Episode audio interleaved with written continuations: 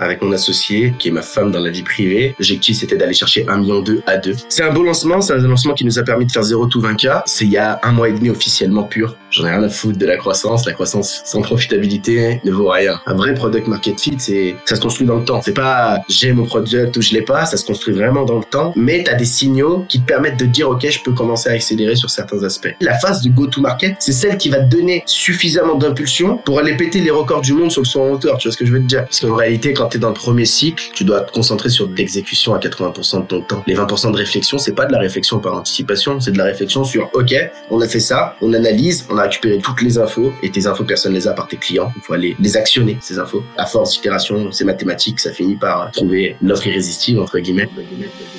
Une boîte est la somme de ses compétences et la moyenne de ses talents. Fais-la progresser et elle s'envole. Laisse-la stagner et elle s'effondre. Et la meilleure façon de s'améliorer, c'est d'écouter ceux qui sont déjà passés par là. Je suis Benoît Dubos, cofondateur de Scalesia, le copilote de croissance des startups et TPME ambitieuses. Ensemble, nous allons partir à la découverte des plus belles réussites entrepreneuriales, avec un objectif, comprendre comment créer et développer une boîte de façon saine, rapide et durable.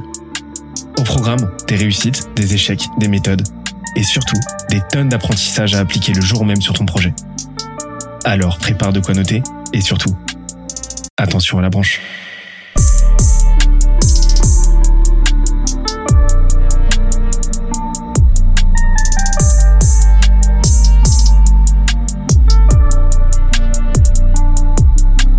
Let's go. Hop là, petite gorgée d'eau et on est parti. Je vais en avoir besoin parce que cette semaine, les amis, vous êtes pas prêts. Vous êtes absolument pas prêts pour ce qui se prépare. Petit retour en arrière, il y a quelques semaines, je vois passer sur LinkedIn un type avec un profil LinkedIn assez particulier parce que c'est le profil LinkedIn de deux personnes. De deux personnes qui sont en plus de ça mariées et qui ont monté leur boîte. Bref, ça m'intrigue. On commence à discuter on s'appelle au téléphone, et là c'est un coup de foudre humain incroyable. Incroyable. Si bien que on a décidé, de façon quasiment automatique, immédiate, d'enregistrer incessamment sous peu, euh, dans les plus brefs délais, un podcast et un épisode des Jeunes Manches. Je vous en dis pas plus, mais c'est un des épisodes que j'ai préféré enregistrer. Et c'est dire si les autres, j'ai kiffé les enregistrer. Hein. C'est une constante, j'adore enregistrer toutes les semaines des épisodes qui vous envoient un maximum de valeur, mais là, vraiment, j'ai kiffé. J'ai kiffé comme pas possible. C'est deux heures de punchline, c'est deux heures d'intelligence, c'est deux heures. Je pense que c'est honnêtement les deux heures les mieux investies dans du contenu de votre mois. Je vous le dis tel que ça me vient. Vous allez voir, vous n'êtes pas prêt. Massi, merci beaucoup du temps que tu as passé avec moi. On se refait ça quand tu veux, mec. C'était vraiment, vraiment le feu. Et, euh, et merci pour toute la valeur. Autre sujet comme vous le savez, toutes les semaines, j'ouvre, euh, j'ouvre mon micro, j'allume mon micro, ça s'ouvre pas un micro, ah, purée. J'allume mon micro, je pars en freestyle pour 10, 15, 20 minutes, le temps qu'il faut, histoire de vous raconter deux, trois petits trucs, histoire de partir un petit peu en live. Espérons, il en ressort des choses intéressantes. Cette semaine, c'est déjà un premier cap pour nous, un premier sujet dont on va pouvoir parler parce que on vient de franchir ce matin, pas plus tard que ce matin, la barre des 200 000 écoutes sur les jeunes branches uniquement sur Apple Podcast parce que sur Spotify etc on, on, calcule pas trop. Mais sur Apple Podcast on vient de franchir la barre des 200 000 écoutes. C'est gigantesque on est ultra content. Ça fait neuf mois qu'on a lancé ça et vous êtes là non plus pas prêt pour la suite. Vous allez voir on est en train de préparer des gros gros tournages sur Lyon et sur Paris. On va vous envoyer du très très lourd. Et d'ailleurs on commence à discuter avec pas mal de sponsors. Donc si vous voulez rejoindre la danse et en discuter avec nous, voir comment on pourrait euh, vous mettre en avant dans les jeunes branches, n'hésitez pas à nous faire signe. Ça serait un plaisir d'en discuter ensemble. Mais là, vraiment, vous n'êtes pas prêt pour ce qui se prépare en 2023. On va vous préparer du très très très lourd. Il y a vraiment des lignes éditoriales qui vont trembler. Cette phrase ne veut rien dire, mais ça va trembler. Et c'est aussi grâce à vous, grâce à tout le, tout le love, et tout le soutien que vous nous envoyez.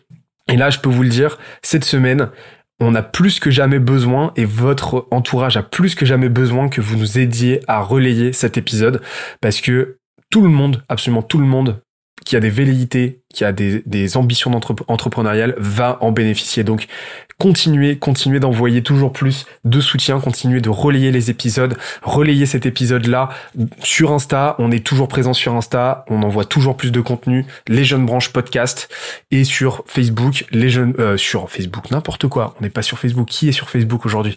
On est sur LinkedIn, les jeunes branches, comme ça, comme ça se prononce. Envoyez du love, soutenez, euh, envoyez du soutien, envoyez du soutien surtout aux invités qui prennent de leur temps pour partager leur savoir, pour partager leurs connaissances, leur expérience. L'objectif, c'est vraiment de créer le plus gros mouvement entrepreneurial avec ce podcast. Hein. Je, vous, je vous le cache pas, c'est vraiment l'objectif. Vous allez voir, on va y arriver. 2023, c'est le feu. Autre petite actu de notre côté, parce que là c'est aussi l'occasion de vous informer un petit peu de ce qui se passe hein, chez, chez Skilesia. Vous le savez, nous on a, on, a, on a une mission qui est de rendre la réussite entrepreneuriale inévitable. Et pour ça on travaille d'arrache-pied déjà sur notre média. Mais cette année, euh, enfin cette semaine, pardon, on va, je vais un petit peu plus vous parler de la branche accompagnement de notre côté. Parce que vous, euh, voilà, je vous ai pas mal parlé de comment on crée du contenu chez Skilesia, mais euh, ce qui nous finance aujourd'hui, c'est pas le média, parce que là aujourd'hui on investit à on investit dedans à perte en fait, euh, mais euh, mais c'est nos accompagnements. Et en fait, nos accompagnements, notre accompagnement, c'est quoi? C'est ce qu'on appelle l'advisory. L'advisory, c'est quoi? C'est euh, un, un modèle qui prend le contre-pied total de ce qu'une agence fait habituellement, parce que nous, on n'est pas une agence, on n'est pas un cabinet de conseil, on n'est pas un collectif, on a un petit peu tout ça à la fois, et, et qui a pour ambition de ne pas faire pour, mais de faire avec. C'est-à-dire que nous, on ne fait pas grossir nos clients en faisant les ce qu'il faut faire à leur place, on leur apprend à faire et on exécute avec eux, de sorte qu'ils s'internalisent les compétences. Parce que nous, on part d'un principe simple, qui est que une boîte est la somme de ses compétences et la moyenne de ses talents. Et donc c'est fondamental de savoir développer les bonnes compétences, de savoir bien les exécuter dans le bon contexte, avec non une bonne balance entre stratégie et technique. On a travaillé d'arrache-pied depuis un an sur déjà quatre versions d'advisory. Et là aujourd'hui les résultats, vous n'êtes pas prêts. Vous êtes absolument, je, vous le dis, on, commence à avoir des résultats absolument phénoménaux pour nos clients. On double des CA, euh, on double des chiffres d'affaires en quelques mois seulement. Enfin, c'est juste, euh, c'est juste la folie. J'ai très très hâte de vous en parler plus en détail. Là, on est en train de, on a, on est, on a deux doigts de franchir la barre là des 350 clients accompagnés. On a 130 clients en cours d'accompagnement actuellement. Euh, merci à, à, tous ceux qui se reconnaissent hein, dans ce terme-là, client, de nous faire confiance. On, on se démène pour vous, euh, pour vous apporter le plus de valeur possible euh, pour vous apporter le système entrepreneurial, le système de croissance le plus robuste, le plus efficace du game. Et euh, vous allez voir, on, vous n'êtes pas prêt pour la suite non plus. Euh, là, 2023, on accélère très très fort et on va investir toujours plus dans toujours plus de recherche et de développement, dans, dans toujours plus, dans toujours plus d'opérationnel pour vous apporter toujours plus de valeur et de satisfaction. Merci à tous de nous faire confiance et euh, si vous voulez qu'on en discute, n'hésitez pas à nous faire signe sur skilesia.co. On sera très très content d'en discuter avec vous. Vous pouvez remplir le petit euh, le petit formulaire et on en discute avec grand plaisir et ça sera toujours en tout cas l'opportunité pour nous de nous apporter encore plus de valeur. Donc n'hésitez surtout pas. J'aimerais bien revenir aussi sur, sur l'épisode de la semaine dernière qui a très très bien marché. Jordan, si tu m'entends, coucou à toi, Jordan Chenevier Truchet qui était euh, qui est de la boîte Bulldozer qui est venu. Et ça a été c'était marrant cet épisode de la semaine dernière parce que euh, le fait est que euh, que Jordan que Jordan et, sa boîte en fait ont une proposition de valeur qui regroupe pas mal celle de Skelesia. On pourrait à peu de choses près nous considérer comme en concurrence directe. Et en fait ça a été l'occasion de mettre un petit peu à plat notre philosophie la philosophie entrepreneuriale par rapport à la concurrence, donc euh, Jordan, euh, Jordan et, et, et Bulldozer et, et nous, euh, nous au sein de Skelesia, et aussi de communiquer, communiquer par rapport à ça, parce que nous on a vraiment une vision assez iconoclaste euh, et assez anticonformiste de, de la concurrence. Moi, je considère très clairement que la concurrence est une construction mentale qui résulte d'un manque de compréhension de ce qu'on fait pour le marché, de la valeur qu'on apporte, d'à quel point on se différencie des autres et, euh, et d'un manque de confiance par rapport à ses compétences, à sa capacité à faire les choses autrement. Et, euh, et c'est-à-dire que si vous n'êtes pas un grand groupe dans un marché saturé et quasiment aucun marché n'est saturé, euh, qui réfléchit en part de marché, la notion de concurrence n'a pas lieu d'être. L'entrepreneuriat, le monde n'est pas un jeu à somme nulle. Les cartes finissent toujours par être redistribuées et donc si vous considérez que quelqu'un est un de vos concurrents, c'est un choix que vous faites, c'est un choix que vous faites en votre âme et conscience, vous pourriez très très tout aussi bien considérer que c'est un partenaire potentiel. Et c'est exactement ce qui se passe avec Bulldozer, c'est-à-dire que nous on fait le choix de nous considérer comme partenaires et on réfléchit très activement en ce moment à la meilleure manière de travailler ensemble, main dans la main, avec pour optique d'apporter toujours plus de valeur au marché. L'objectif d'une entreprise, c'est d'apporter le plus de valeur possible à son marché. C'est ça, ça doit être sa raison d'être en fait. Ça doit être d'apporter toujours plus de concret, d'apporter toujours plus de solutions à des problèmes toujours plus profonds, toujours plus douloureux à une partie, à une proportion toujours plus large de la population. C'est, c'est, ça doit être la raison d'être, ouais. Ça doit être le, l'objectif de vie de n'importe quelle entreprise. Et ça passe potentiellement par allier ses forces avec d'autres personnes qui regardent dans la même direction. Si on commence à se tirer les, euh, se tirer dans les pattes, euh, et, ben là, on, on, se dévie complètement de cette trajectoire. Et, euh, et, euh, et, et c'est là au final que tout le monde y perd. D'accord. Donc nous, on a vraiment cette euh, approche-là et ça a été une bonne occasion en fait de, de, le jeter un pavé dans la mare avec cet épisode-là de la semaine dernière pour pour montrer un petit peu cet état de fait et montrer que bah chez Skilesia, on, on pratique on pratique ce que ce qu'on prêche et qu'on n'a aucun problème à mettre en avant des gens euh, qui sont de ces qui sont dans des secteurs euh, conjoints, euh, dans des secteurs similaires, voire dans d'autres secteurs d'activité.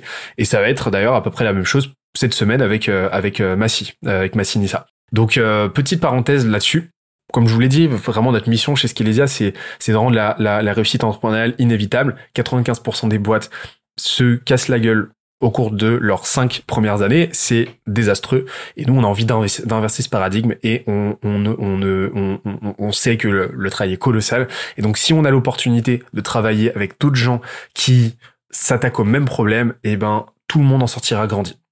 Et moi, je vous conseille on ne peut plus activement de, euh, de réfléchir à cet état de fait de, et, et, d'implémenter ça dans votre propre philosophie entrepreneuriale euh, parce que vous allez voir que ça ouvre énormément de portes et ça enlève un énorme poids qui est celui de la charge concurrentielle qui n'est qu'encore une fois qu'une construction mentale. Fin de cette parenthèse. Avant de vous laisser avec l'épisode de la semaine, j'aimerais digresser comme d'habitude. Hein, je digresse euh, toujours sur un, petit euh, le petit truc qui m'inspire de la semaine euh, pour vous apporter un, un, autre angle de vue sur euh, sur sur sur une réalité entrepreneuriale sur une réalité une réalité business ce que vous voulez. D'abord je bois de l'eau histoire de ne pas avoir à terminer cette phrase qui ne va nulle part. Et j'aimerais cette semaine vous parler en tant que sujet random de la semaine d'une chose que j'ai réalisée cette année que j'appelle les cinq niveaux d'opportunité entrepreneuriale. C'est un modèle mental, c'est un framework, vous pouvez en faire une matrice, euh, en faire une matrice en fait, mais c'est un modèle mental qui vous permet de comprendre euh, les, les dynamiques sous-jacentes, les dynamiques économiques de n'importe quelle industrie, de n'importe quel secteur d'activité, de comprendre comment une économie se structure. Vous avez compris ce modèle mental, vous avez identifié ces cinq niveaux d'opportunité, vous êtes en mesure de cartographier non seulement une industrie donnée, et de comprendre un petit peu le niveau d'opportunité de chaque, enfin le, niveau d'importance en fait de hiérarchiser les différentes opportunités qui vous font face. Ça paraît un peu abstrait comme ça, mais je vais, euh, je vais vous expliquer. Concrètement, il y a cinq niveaux d'opportunités qui se nourrissent les unes les autres et plus que se nourrir, qui se répercutent les unes sur les autres, qui euh, qui s'incluent un petit peu comme des poupées russes les unes dans les autres. Et plus vous allez vous étendre, plus vous allez descendre dans les niveaux, et plus le niveau d'opportunité va être élevé. C'est-à-dire que plus le gain potentiel de l'opportunité en question, de ce niveau-là en, question, va être élevé, et plus, en revanche, ça va être compliqué de vous implanter dans, cette, euh, dans, dans ce niveau-là d'opportunité. Je vais prendre un exemple tout simple, je vais prendre une analogie toute bête, et après je vais vous donner des exemples concrets. Imaginez que demain, à côté de chez vous, il y a un tremblement de terre, il y a un séisme, il n'y a pas de victime, tant mieux. Euh, il n'y a pas de victime, il n'y a même pas de casse en fait, mais suite à ce tremblement de terre, il y a un énorme gisement d'or qui, qui pop comme ça. Il y a une mine d'or qui s'ouvre à ciel ouvert, avec plein d'or dedans, juste à côté de chez vous. C'était un terrain, voilà, c'était euh, c'était une zone où il se passait pas grand chose, euh, où vous viviez, mais euh, mais d'ailleurs si vous vivez à Paris, peut-être que cet exemple n'est pas le plus pertinent, mais on va dire voilà au parc Monceau il y a une une mine d'or. Et qu'est-ce qui va se passer? Eh ben naturellement, en gros, il va y avoir un certain nombre de personnes qui vont décider d'aller dans la mine, d'aller chercher de l'or forcément, à pas du gain, on va les appeler les chercheurs d'or. Eux, c'est le premier niveau d'opportunité. C'est-à-dire que ils vont directement investir de leur temps, investir de leur savoir-faire, de leurs compétences, euh, pour aller se tirer la bourre dans la mine et essayer de tirer parti directement, de façon linéaire, de la ressource qui est exploitée ici, c'est-à-dire de l'or, exploité, qui est exploitable, qui est en tout cas à disposition. Donc on a le premier niveau, les chercheurs d'or. Forcément, les chercheurs d'or, eux, vont avoir besoin d'un certain nombre de choses pour pouvoir travailler. Ils vont avoir besoin de matériel, ils vont avoir besoin de ressources, ils vont avoir besoin de denrées, etc. Ce niveau-là va donner lieu à l'émergence du deuxième niveau d'opportunité, bah, qui est tout simplement le niveau qui va fournir ces ressources-là, ce matériel-là, au premier niveau, aux chercheurs d'or. Donc là, on va on va les appeler les vendeurs de pelles. Donc c'est ceux qui vont vendre le matériel pour que bah les les chercheurs puissent travailler correctement. Donc ils vendent des pelles, ils vont vendre des chariots, ils vont euh, ils vont vendre la bouffe, etc. Donc là, on va les appeler les boutiquiers en gros. Voilà. Donc là, euh, dans ce premier niveau, ça va être euh, potentiellement, on, va, on va rentrer dans le jargon, dans le niveau du B2B. Sauf que franchement, sauf que nécessairement, bah, ces vendeurs de pelles, euh, pour pouvoir concevoir les pelles, pour pouvoir concevoir les chariots qu'ils vont pouvoir vendre ensuite, ils vont avoir besoin d'un certain nombre de ressources, d'un certain nombre de matières premières. On arrive au troisième niveau d'opportunité, qui sont ce qu'on appelle, ce que j'appelle les fournisseurs. C'est-à-dire les fournisseurs, les gens qui vont fournir le fer, le bois, qui vont fournir tout ce qu'il faut pour construire les pelles, le chariot, pour confectionner la bouffe qui va être vendue ensuite aux vendeurs de pelles et, euh, et aux chercheurs d'or. Sauf que forcément, toute cette économie qui se met en place, cette économie locale, eh ben, elle va avoir besoin d'un d'un certain nombre euh, de, de, de, de, subvenir à un certain nombre de besoins élémentaires. Un certain nombre de, un besoin en sécurité, un besoin d'hébergement, un besoin alimentaire et ainsi de suite. Donc, à des enjeux d'acheminement. On arrive au quatrième niveau, le niveau des bâtisseurs. Donc en gros, c'est ceux qui vont fournir l'infrastructure, les infrastructures qui vont permettre à l'économie localement d'exister. Donc ça va être ceux qui vont bâtir les maisons, ceux qui vont bâtir les usines, et aussi ceux qui vont acheminer toutes, ces, euh, toutes les ressources nécessaires, toutes les matières premières nécessaires pour que tout fonctionne. Et enfin, on arrive au dernier niveau, qui sont ceux qui vont fournir les calories donc l'énergie pure qui va permettre à l'économie en elle-même de tenir. Donc ça va être par calories, on entend bah, les calories alimentaires, mais on entend aussi les calories énergétiques. Donc c'est tous ceux qui vont fournir les et aussi les calories informationnelles aujourd'hui. Mais c'est tous ceux qui vont acheminer vraiment l'énergie élémentaire qui va permettre à tout le monde de à l'industrie de tenir, à l'économie de tenir. Et en gros, plus on grimpe, plus la barrière d'entrée est forte, mais le plus le gain est élevé. Pourquoi la barrière à l'entrée est forte? Parce que bah, ça, va demander, ça va demander à chaque fois un investissement de plus en plus colossal pour pouvoir s'implanter. Euh, là où, là où c'est très facile en tant que chercheur d'or de se jeter corps et âme dans, dans la mine avec une pelle et euh, advienne que pourra, ça va être beaucoup plus compliqué de mettre en place l'infrastructure, logiquement, de cinquième niveau qui va nous permettre de euh, mettre en place les câbles électriques, d'acheminer, euh, de mettre en place de, des, des chaînes d'approvisionnement pour amener la bouffe et ainsi de suite. Donc logiquement, il y a un niveau de complexité à chaque fois qui nécessite un investissement supérieur en termes de ressources, en termes de levier, mais forcément le gain est substantiellement plus élevé. Pourquoi? Bah Parce qu'il y a des effets de réseau, parce qu'il y a des effets de levier, euh, il y avait, parce qu'il y a des effets d'exponentialité, et en plus de ça, parce qu'il y a une barrière à l'entrée qui est beaucoup plus élevée. C'est-à-dire qu'une fois que vous êtes implanté au cinquième niveau, c'est très très compliqué de vous en déloger. Et c'est là qu'on comprend en gros comment les grands groupes, comment les empires se construisent. C'est-à-dire que très très souvent, les grands groupes, c'est des groupes qui commencent au niveau 1 maximum niveau 2 et qui petit à petit gravissent les échelons jusqu'à se constituer en jusqu'à cartographier en fait représenter toutes les chaînes de valeur et devenir leur propre économie. On va prendre l'exemple d'Amazon par exemple. Amazon, ils ont commencé en tant que vendeur de pelles. Pourquoi? Parce qu'à la base, c'était un site e-commerce qui vendait des livres et donc il permettait à des libraires, à des libraires de vendre leurs livres, tout simplement. Mais petit à petit, ils se sont mis à gravir les échelons, à devenir fournisseurs d'hébergement en créant des entrepôts. Ils se sont mis à devenir distributeurs, donc euh, à acheminer eux-mêmes les marchandises, ainsi de suite. Et aujourd'hui, eh ben, ce qu'on voit, c'est que leur canal de revenus principal, un de leurs canaux principaux de revenus, c'est Amazon Web Services, Web Services, donc AWS, qui est une entreprise une BU de cinquième niveau qui fournit la calorie informationnelle et qui est devenue euh, bah, aux entreprises, qui est aux acteurs avec lesquels ils travaillent et qui permet à une grande partie de l'économie en ligne de tenir, tout simplement en fournissant l'interface, en fournissant les ressources qui permettent à tout le monde d'exister, tout simplement. Et c'est là qu'on comprend qu'Amazon est devenu quasiment indétrônable. Pourquoi? Parce qu'ils ont réussi à, quadriller quasiment toute l'échelle de valeur, enfin pas quasiment, à complètement quadriller toute l'échelle de valeur et à, à être présent sur les cinq niveaux de complexité. Et c'est exactement la même chose pour Apple. C'est-à-dire que Apple aujourd'hui, pendant une période, ils vendaient, bah, ils ont commencé, euh, ils sont non seulement bah, vendeurs, chercheurs d'or, c'est-à-dire qu'ils vendent des produits à un marché, ils vendent euh, du matos, etc., ils vendent des iPhones, ils vendent ce que vous voulez, mais ils sont aussi euh, ils sont aussi bah, une plateforme, euh, une, plateforme avec euh, l'Apple Store, avec l'App Store, euh, qui héberge euh, d'autres d'autres acteurs, qui hébergent des applications, qui hébergent des produits. Donc ils deviennent leur propre plateforme. Ils fournissent justement un accès à des ressources donc cinquième niveau.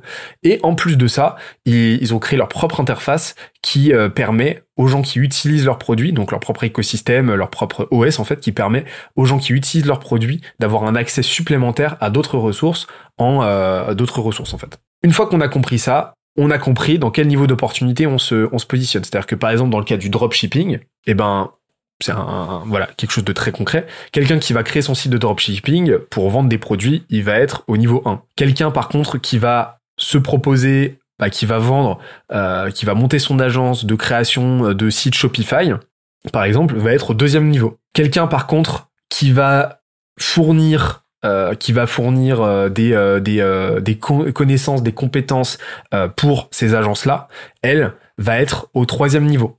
Quelqu'un qui va ensuite fournir bah, les infrastructures cloud, etc., qui permettent à tout ce beau monde d'exister, et ben par contre vont être au cinquième niveau. Donc là, dans le cas d'Amazon Web Services. Et ce qu'on peut voir, c'est qu'à chaque fois, la valeur, elle est ruisselante. C'est-à-dire que tout, chaque niveau, chaque, chaque niveau va recevoir une fraction plus ou moins grande de la valeur qui est générée au niveau précédent. Et c'est là qu'à la fin, par effet de ruissellement, on se retrouve avec un cinquième niveau qui, qui dégueule de valeur, qui dégueule de ressources et d'argent. Et c'est là qu'on comprend à quel point bah, c'est important de savoir comment se situer. C'était peut-être un petit peu abstrait, j'espère qu'en tout cas c'était clair. Euh, c'est toujours un saut, sans parachute euh, quand je me lance dans ce genre de petite digression. N'hésitez pas à me faire un retour sur euh, sur LinkedIn pour me dire si ça vous a plu ou pas, si cette semaine c'était pertinent pour vous, si ça vous a ouvert de nouveaux horizons de compréhension. Je vais de toute façon approfondir ça incessamment sous peu, euh, je pense, dans la newsletter. D'ailleurs, n'hésitez pas à vous inscrire si c'est pas déjà fait à la newsletter. On envoie deux éditions par semaine euh, et vous, avec à chaque fois des outils, avec des ressources et avec un micro cours pour vous aider à faire passer votre boîte de 0 à 200 000 euros de chiffre d'affaires annuel. Nouveau petit call to action. J'ai beaucoup trop parlé encore une fois. On se laisse avec l'épisode de Massinissa. Vous allez voir, c'est incroyable. Vous allez kiffer comme pas possible. En tout cas, je vous le souhaite. Merci à tous pour votre soutien, pour votre confiance toutes les semaines. Continuez d'envoyer du love sur Insta, sur LinkedIn aux jeunes branches. Relayez ça avec un maximum de monde et on se dit à très très vite. Ciao. Massi, j'espère que t'es chaud parce que cet épisode, il a intérêt à faire très très mal. Pour vous donner un petit peu de contexte, ça fait euh, ça fait plusieurs fois qu'on s'est au téléphone avec Massi. Euh, à la base, on se connaissait euh, de LinkedIn, etc. Un jour, on, un jour, on s'est on s'est calé un petit créneau au téléphone et on est parti en live complet tellement en live complet qu'on s'est dit qu'il fallait qu'on parte en live en enregistrant ce qu'on se racontait. Et donc c'était une évidence de le recevoir dans les jeunes branches et vous allez voir, vous allez pas être déçus parce que au-delà de son expertise, il y a de la vraie punchline derrière et il y a pas que ça. Comment tu vas? Bah Écoute, très bien. Un peu mieux que toi pour ce matin, je crois. T'étais dans le rush. Ah, les parents comprendront. Voilà, c'était une petite blague entre darons. Mais euh, non, ça va très très bien, écoute. Merci pour, euh, pour tout. Et toi de ton côté, du coup, qu'est-ce que ça donne? Bah pour tout vous, bah alors pour pour toi tu le sais, mais pour tout vous dire, euh, on a commencé, euh, on a avec une bonne demi-heure de retard, une bonne. Alors je suis je suis alors là là je suis je suis très très généreux, hein, une bonne une bonne ouais une bonne demi-heure de retard parce que euh, voilà les aléas les aléas du daronage. Mais euh, écoute, ça va très très bien, ça va très très bien. On va pas faire genre on s'est eu hier au téléphone, hein, deux fois même. Vous allez voir, Massia a énormément de choses à nous partager, a énormément de choses à nous apprendre. Et sauf que j'ai pas envie de te présenter à ta place en fait. Je suis pas là pour ça. Ouais, c'est ce que je veux dire. Comment tu te présentes aujourd'hui? Bah écoute, euh, Massi, cofondateur de Stratco, avec mon associé, euh, qui est ma femme dans la vie privée. Je précise parce que sur le travail c'est pas pareil. On aura l'occasion d'en parler, je pense, dans ce podcast. Et donc euh, ex Kudak, ex Publicis, j'ai un parcours un peu atypique dans le sens où j'ai pas entrepris dès le départ. J'ai pas suivi d'école de commerce classique pour en parler aussi. Et euh, bah, je me suis fait sur le terrain, comme on peut dire. Et tu, tu faisais quoi chez Kodak et Publicis? Alors, chez, je commençais avant Publicis, je commençais dans le domaine des énergies, euh, par le par le plus bas de l'échelle, on peut dire entre guillemets. On a commencé dans le porte-à-porte. J'ai toujours été dans le secteur de la vente parce que c'est quelque chose qui est naturel chez moi. Okay. Et donc j'ai surfé sur ma, ma, ma superbe skills naturelle pour simplifier parce que c'était plus simple pour euh, avoir un gros effet de levier sur euh, l'avenir. Ça s'est plutôt bien passé. J'ai évolué sur pas mal de fonctions managériales, stratégiques, etc. Mais c'était un vieux marché. très vieux marché. Ceux qui ont travaillé dans les énergies comprendront. Et je m'ennuyais, je me faisais chier, moi. Et je me faisais tellement chier que un jour, il y a l'ouverture des marchés européens qui, euh, qui sonne comme une belle euh, opportunité pour moi. Et je me dis, bah, j'arrête. Je pars. Je pars sans savoir où je vais terminer. Mais euh, je pars en ayant fait de belles choses, en ayant créé des sites que j'avais codés à l'époque, parce que je suis plutôt autodidacte et j'aime toucher à tout. Ça se passait bien. J'avais fait de la pub. Ceux qui font du market, ils comprendront sur les vieux gros encadrés jaunes sur Google, bien à l'ancienne, où c'était écrit annonce, publicité. Et euh, par contre, tu avais des CPC à, à 3 centimes. Et donc, on avait des leads à gogo, donc on a surperformé, donc c'était très simple. Et euh, bah, je finis par postuler chez Publicis. L'entretien RH passe très très bien tellement bien qu'elle me dit même que normalement ils recrutent pas de profils comme moi pour être très cash euh, parce que c'est euh, généralement plus euh, profil grande école etc ils sont plus dans des cadres c'est normal c'est un grand groupe mais ça se passe plutôt bien ils sont font cette expérience ils, ils ont envie de me faire confiance on fait le taf je fais du business développement j'évolue très rapidement parce que je pète tous les scores euh, je, je sur du account management sur du key account management sur du management opérationnel et pareil, quoi, parce que là, t'atteins le fameux plafond des grands groupes, tu te fais chier, euh, et t'atteins pas les grands groupes, les postes stratégiques aussi facilement. Il faut un peu de temps. Aussi doué sois-tu, et peu importe le feeling que tu peux avoir en interne et, le kiff qu'il y a, etc. Moi, je me dis ciao, tu vois. Parce que moi, dès que je kiffe plus, je me barre. Et donc, j'arrête. pareil, séparation, je sais pas trop où je vais finir. Euh, sept mois après, on va dire que j'arrive sur YouTube, je check une vidéo de Yann Leonardi, Big Up hein, entre temps, si tu nous écoutes. Et qu'est-ce qui se passe? Je vois une petite tête comme ça, euh, qui est la tête de Théo, sur une vidéo que je connaissais pas du tout, d'accord? Et je check un peu sa vidéo, je crois que c'était à l'époque Road to One Million, un truc comme ça. Et je me dis, bah tu vois, lui, euh, il est intéressant et tout, c'est quoi? J'aime bien ce qu'il fait. Le lendemain, je me connecte sur LinkedIn, j'avais créé un compte, je crois, une semaine, deux semaines avant. Moi, j'étais euh, en mode black, tu vois. Je suis marié, j'ai mes enfants, j'avais pas de réseau, j'étais dans mon coin. Et donc, je crée ce réseau. Euh, je vois qu'il lâche une offre d'emploi pour être euh, bah, head of sales, puis sales chez lui. Je postule, ça se fait très naturellement, je les rejoins, tout se passe correctement, on fait, on fait péter les scores. Sept mois après. Quand tu dis péter les scores, parce que euh, alors Théo c'est euh, Théo Lyon de de Kudak. Exact. Euh, l'agence l'agence s'appelle Kudak et effectivement en fait il documente énormément sur YouTube et d'ailleurs on l'a reçu dans la saison 1, on l'a reçu même deux fois Théo et les épisodes étaient fous donc coucou à toi Théo. Et en fait, ouais, il documente beaucoup sur YouTube. Et là, tu l'as, t'es tombé sur sa vidéo Road to One Million où il documentait justement son parcours pour faire passer sa boîte de 0 à 1 million de chiffre d'affaires. Et alors, ça avait donné quoi là Parce que t'étais resté finalement peu long, peu de temps, euh, de ce que j'ai compris, mais euh, mais les résultats étaient ouf quoi. Alors, je suis resté 7 mois pour être précis. Big up à l'équipe, hein, entre temps. C'est, ils sont tous dans mon cœur. Big up à Paul, big up à Guillaume, big up à Théo, non, voilà. Plein d'autres que j'oublie et qui m'ont tapé sur les doigts, Emily, etc. Mais en gros, pour simplifier, euh, bah, quand on arrive, on est à, sur une step de croissance intéressante et euh, on a une boîte qui a été euh, assez rapide et euh, intensive dans son hypercroissance, plutôt bien faite. Et on arrive aux alentours des 150, 60 k. On termine aux alentours des 300, 320 quand on, quand on décide en amont de se séparer. moi, j'étais là-bas, j'étais bien, mais j'avais envie de faire mon truc, tu vois. Faut être 100% honnête là-dessus et on le savait dès le début quand on avait commencé à échanger, tu vois. Mais en tout cas, j'avais envie de participer à cette aventure. J'ai participé, je l'ai kiffé, je kiffe toute l'équipe et je suis grave content et je continue de les suivre, tu vois, parce que c'est c'est la famille sont dans le cœur, tu vois, tout simplement. Et donc voilà, ça s'arrête aussi parce que bah volonté entrepreneuriale, ma femme qui me pousse à côté et qui me dit mais en fait, euh, on a fait plein de choses dans notre vie, on a aidé plein de gens à péter parce qu'on a accompagné beaucoup de clients, parce qu'on a toujours travaillé dans ces sujets de croissance, etc. Et on a des affinités particulières avec la vente, donc en fait, viens, on monte notre truc où euh, tu as plus kiffé que de faire plutôt que du marketing, tu vois, de faire que de vendre du marketing. Donc elle me motive, elle me pousse fort et tout, et on se pose dessus, on réfléchit longtemps. Et c'était déjà en amont de Kudak qu'on avait déjà réfléchi à tout ça. Et ça prend de plus en plus forme, euh, grâce aussi peut-être à l'écosystème qu'a pu euh, créer Théo Lyon et qui permet de favoriser un peu la, la culture entrepreneuriale en, interne. Et donc ça peut aider. Et euh, bah voilà, tu vois, on se lance et en Stratco, il y a que un mois et demi pour être précis, officiellement. Et euh, on parlera peut-être des chiffres juste après. Je pense que tu as peut-être d'autres questions à me poser avant. Si tu veux qu'on rentre dans les chiffres, n'hésite pas à me dire. On avance là-dessus. Bah, je suis très preneur, puisque t'en parles. Eh ben, écoute. Faut savoir que vous êtes lancé il y a très très peu de temps, là. Hein. ouais. C'est il y a un mois et demi officiellement pur, pas plus. Même officieusement, je vais être précis. Le officiellement, il arrive après, comme d'hab. Hein. faut toujours être un peu à la limite pour bien réussir. Mais en gros, euh, c'est un beau lancement. C'est un lancement qui nous a permis de faire 0 tout 20K. En MRR, on parle. Donc, mensuel récurrent revenu pour ceux qui nous écoutent. Euh, c'est du flux. On vend du flux on a un raisonnement pas en produit en stock. L'idée, c'est d'avoir un effet cumulé sur du long terme qui nous permet d'avoir vraiment une grosse assise sur ce qu'on veut faire. L'objectif, c'était d'aller chercher un million deux à deux, c'est tout, de CA avec une marge nette. Et euh, alors, on va parler profitabilité aujourd'hui, je préviens tout le monde. J'en ai rien à foutre de la croissance. La croissance sans profitabilité ne vaut rien. Désolé. À part pour le système startup. OK? Là, c'est un autre sujet. Parce que c'est des sujets de masse critique. Par contre, dans nos agences à nous, qui sont des agences de service, la profitabilité est reine. Et donc, euh, ouais, l'idée, c'est d'aller atteindre tout ça avec une profitabilité qui allait avoisiner les 97-95% d'ici la fin de l'année. Et ça se passe plutôt bien parce qu'on est à 54 signés pour début 2023 et on est déjà obligé de ralentir l'acquisition. J'expliquerai ça un peu plus tard. Donc vous avez lancé ça il y a un mois et demi, il y a eu un pré-lancement de quelques semaines au préalable, parce que forcément euh, tu testes les trucs, etc. Tu, vas pas te lancer euh, complètement à blanc, quoi. Et là aujourd'hui, vous êtes déjà à 20 000 euros de CA mensuel récurrent, sur un panier moyen à combien? Est sur un panier moyen à 5 000 à l'heure d'aujourd'hui, que je trouve faible, en toute honnêteté.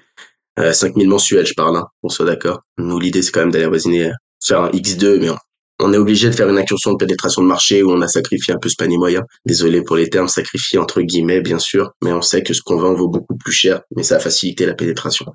C'est quoi que vous vendez? Comment tu le pitches? Notre mission chez Stratco, elle est très claire. J'ai envie de raisonner dans ce format-là parce que, en fait, j'ai envie de vous parler plus de la vision qu'on a. Le produit, c'est une fin en soi à l'instant T, mais c'est notre vision qui est importante pour qu'on comprenne vers quoi on veut aller. Nous, on veut rendre le succès entrepreneurial inévitable pour toute agence B2B qui propose du service à étiquette. On accompagne aussi occasionnellement des startups qui proposent du high ticket parce qu'elles rencontrent des mêmes types de problématiques, mais sur les startups, on est beaucoup plus sélectif parce qu'il y a une notion product market fit qui va être importante. Donc, il faut vraiment qu'on croit au projet pour qu'on les accompagne. Mais on va vraiment se focus sur les agences et sur le high ticket. Pour expliquer un peu qu'est-ce que c'est que le high ticket, c'est une question qui me revient souvent. On a du mal parfois à délimiter qu'est-ce que ça signifie. C'est tout type de service, produit, euh, pour lequel on pourrait dire que le marketing suffit pas. Il suffit pas en fait pour générer des revenus.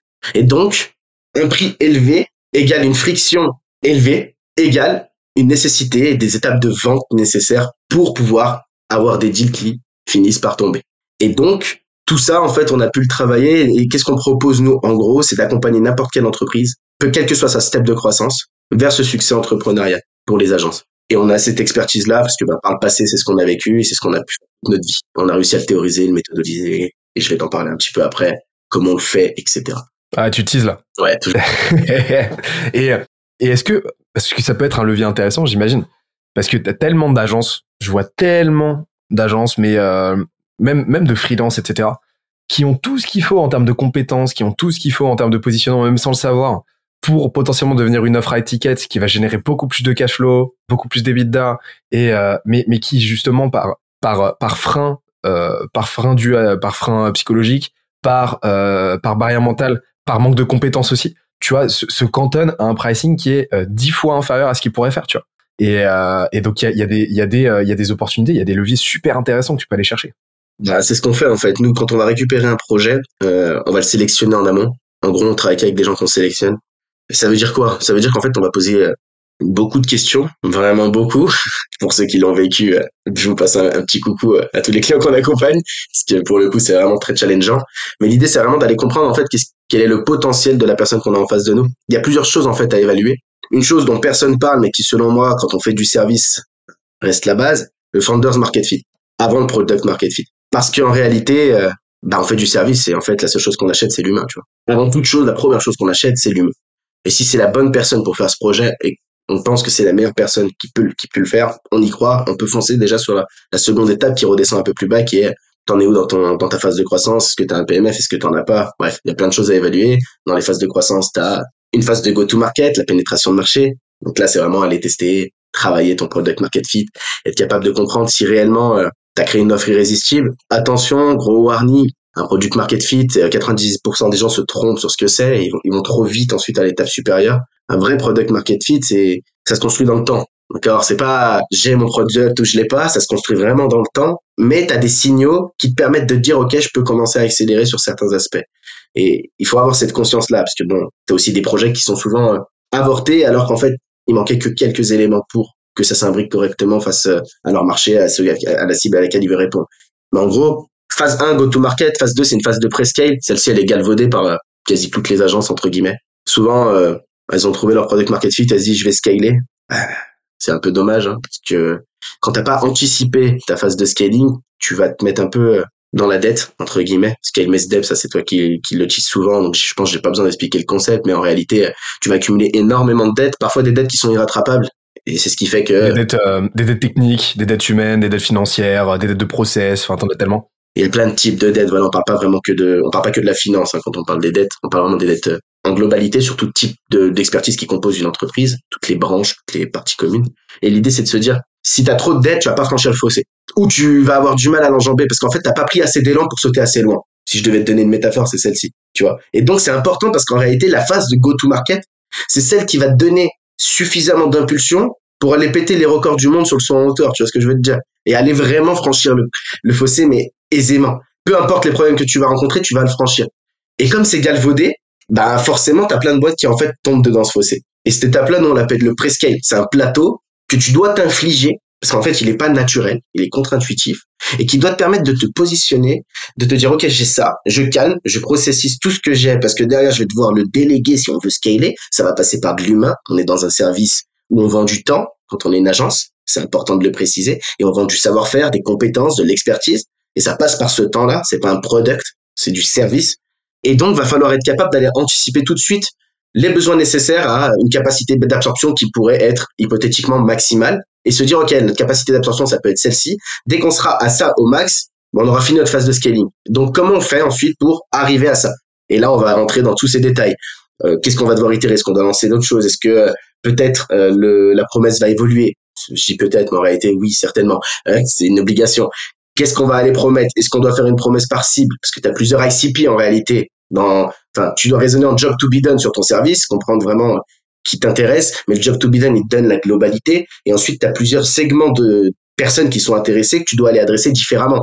Et c'est pareil, c'est tous ces travails-là d'itération successive qui doivent être ultra agressifs si tu as envie d'aller actionner de l'hyper-croissance, qui sont pas ultra agressifs si tu as envie d'être juste dans une croissance saine et stable, ça, ça dépend de l'entrepreneur. Nous, on essaie vraiment de travailler avec eux main dans la main en fonction de leurs objectifs qui se fixent. Tu as des gens qui n'ont pas envie de scaler. Tu as des gens qui ont envie d'avoir un business qui tourne, où ils se la coulent un peu entre guillemets douce, ils ont leurs 10, 20 clients et en réalité, leur profitabilité, elle pète, ils sont tranquilles et peuvent, ils peuvent se lancer sur un autre projet qui leur plairait plus, qui serait peut-être un projet plus SaaS, plus startup French Tech, ça dépend.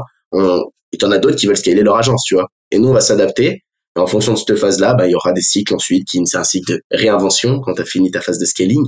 Et euh, ça, c'est un plateau que connais, connaissent beaucoup de boîtes. Souvent des boîtes qui peuvent avoir la taille comme bah, de Scalesia, de Kudak. C'est un deuxième plateau sur un premier niveau de croissance. Premier cycle de vie, c'est des cycles qui se succèdent.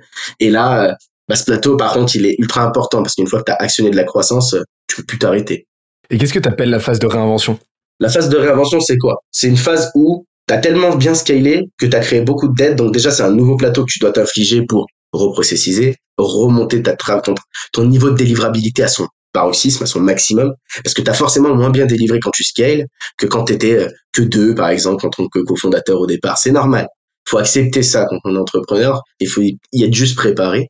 On peut pas euh, ultra bourriner de l'acquisition et continuer d'ultra bien délivrer parce qu'en fait, il y a des problèmes qui se créent les problèmes en fait ça se crée constamment tu résous des problèmes et t'en as des nouveaux qui viennent sur le sur le secteur et c'est important de, de se rendre compte de ça tu vois et donc la phase de réinvention c'est un deuxième plateau qui est obligatoire et qui doit reposer tout ça mais plus à deux qui repose ta structure, qui va être en général sur un cycle de vie numéro un. Alors, ça dépend de ta marge, ta profitabilité, de ton service, plein de choses, mais qui va se trouver entre 25, 30 à 50, 60 collaborateurs en fonction de qui t'es, ton marché, etc. Ça dépend. Il y a des types de business models qui nécessitent plus de collaborateurs que d'autres et donc une masse salariale plus importante, d'autres non.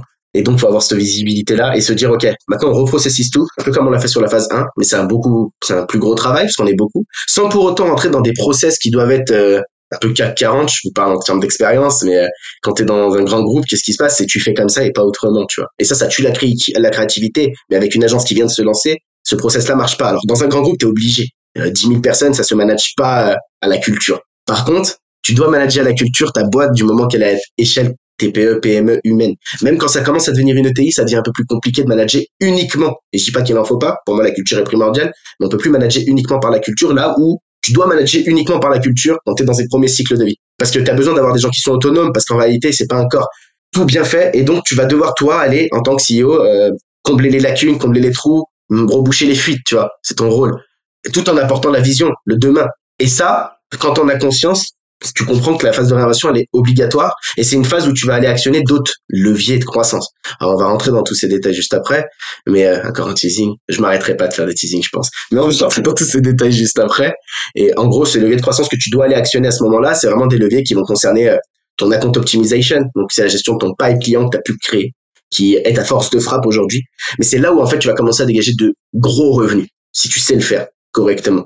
Parce qu'en réalité, quand tu as une agence de service, tu peux pas grossir en acquisition indéfiniment parce que c'est complexe et que c'est une question d'humain et que, bon, après, plus ça grossit, plus ça perd de son sens. Il faut vraiment avoir cette notion lifetime value, récurrence, satisfaction qui vient prendre le dessus. Et en réalité, euh, ton acquisition dans ton volume de revenus représente un, un tant soit peu très peu par rapport à ce que tu génères avec des services comme des services euh, bah, d'account management, Kaya Compte, etc. C'est ça vraiment le cœur de la croissance des structures qui va permettre d'aller bâtir quelque chose de costaud, de bien solide sur un cycle de vie numéro 2. Et tu recommences un peu la boucle. Sauf que ce coup-ci, elle va beaucoup plus vite, beaucoup plus intense, beaucoup plus fort. Et il y a un peu plus de risques parce que tu as déjà créé quelque chose, donc il faut le faire correctement.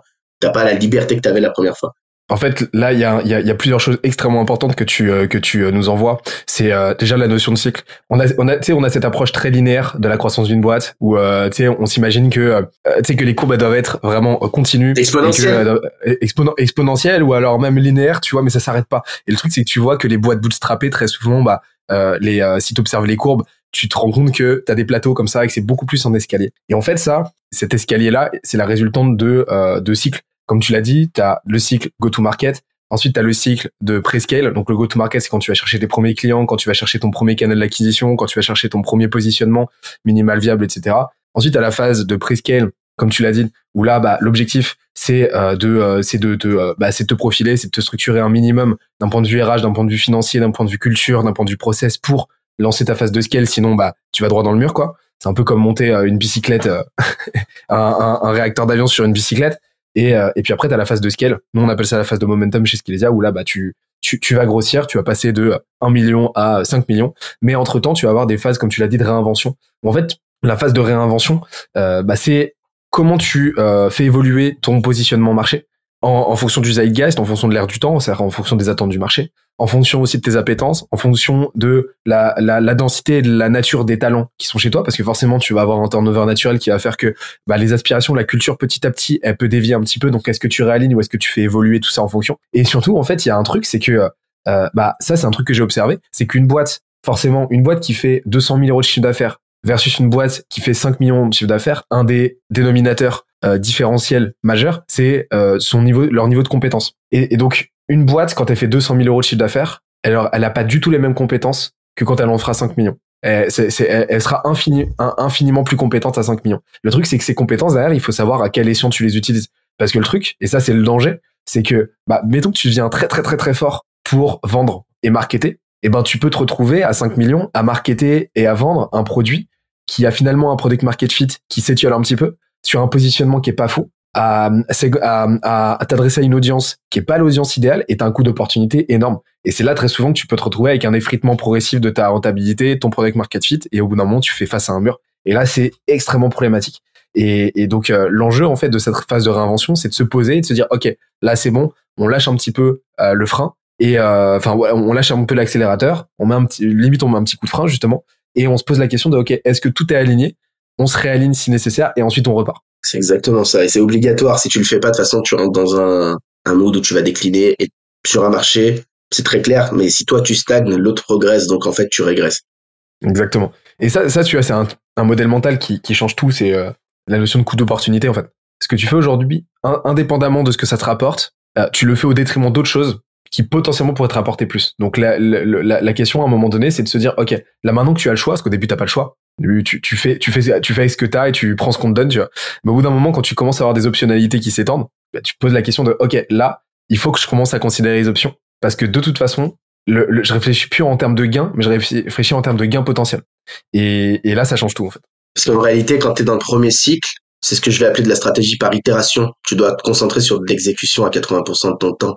Les 20% de réflexion, c'est pas de la réflexion par anticipation, c'est de la réflexion sur OK, on a fait ça, on analyse, on a récupéré du feedback, on crée des success loops. Les success loops, c'est vraiment aller chercher toutes les infos et tes infos, personne les a par tes clients. Il faut aller les actionner, ces infos, le plus vite possible. C'est comme ça qu'on itère correctement. Et puis à chaque, à chaque fois, t'itères, t'itères, t'itères, t'itères, t'itères jusqu'à que ça pète, quoi. C'est aussi simple que ça. Parce que à force d'itération, c'est mathématique, ça finit par euh, trouver l'offre irrésistible, entre guillemets, et la façon de le distribuer de la bonne manière, etc. Et une fois que tu as tout ça qui est aligné, c'est cool. Mais là, tu es dans un fonctionnement par itération. Une fois que tu as du cash flow, tu as de l'argent, tu as les trésoreries, tu rentres dans une stratégie différente. Tu rentres dans une stratégie qui va fonctionner par anticipation. Tu es plus dans ce traitement que par l'itération. Tu vas continuer d'itérer toujours, ne jamais perdre ça. Mais tu vas anticiper et te dire, bah en fait, il faut que je fasse les, les bons choix parce que c'est des choses qui sont plus long-termistes. Et c'est la direction que tu vas prendre. Et quand tu l'as prise, une fois une fois que t'es lancé, t'es lancé. Tu vois, une fois que le, enfin, de freiner, ça va être compliqué parce qu'il va falloir faire demi-tour et tu vas perdre d'autant plus de temps si t'as fait des mauvais choix. Et surtout, c'est coûteux et surtout, ça peut désaligner tes équipes. Donc, c'est là où, en fait, l'importance de la phase de réinvention, elle est primordiale et tu dois te poser pour vraiment prendre le temps avec ton, avec ta team de savoir quelle direction vous voulez prendre, pour combien de temps et vers où ça va aller. Et quelles sont les conséquences aussi, les risques potentiels de euh, la direction du choix que tu fais. Parce que souvent, on oublie d'évaluer les risques, mais il faut toujours les évaluer. Est-ce que tu as un process spécifique? Déjà, est-ce que tu as un timing spécifique euh, Est-ce que tu as des signaux spécifiques tu as à, capter? Euh, et, est-ce que tu as un process spécifique, tu as une structuration de cette euh, phase-là pour faire en sorte qu'elle soit la plus profitable possible? C'est les phases de réinvention Ouais. Parce qu'en fait, tu as des process à différentes étapes, mais quand tu es en réinvention, tu me demandes Ouais, exactement. Ok.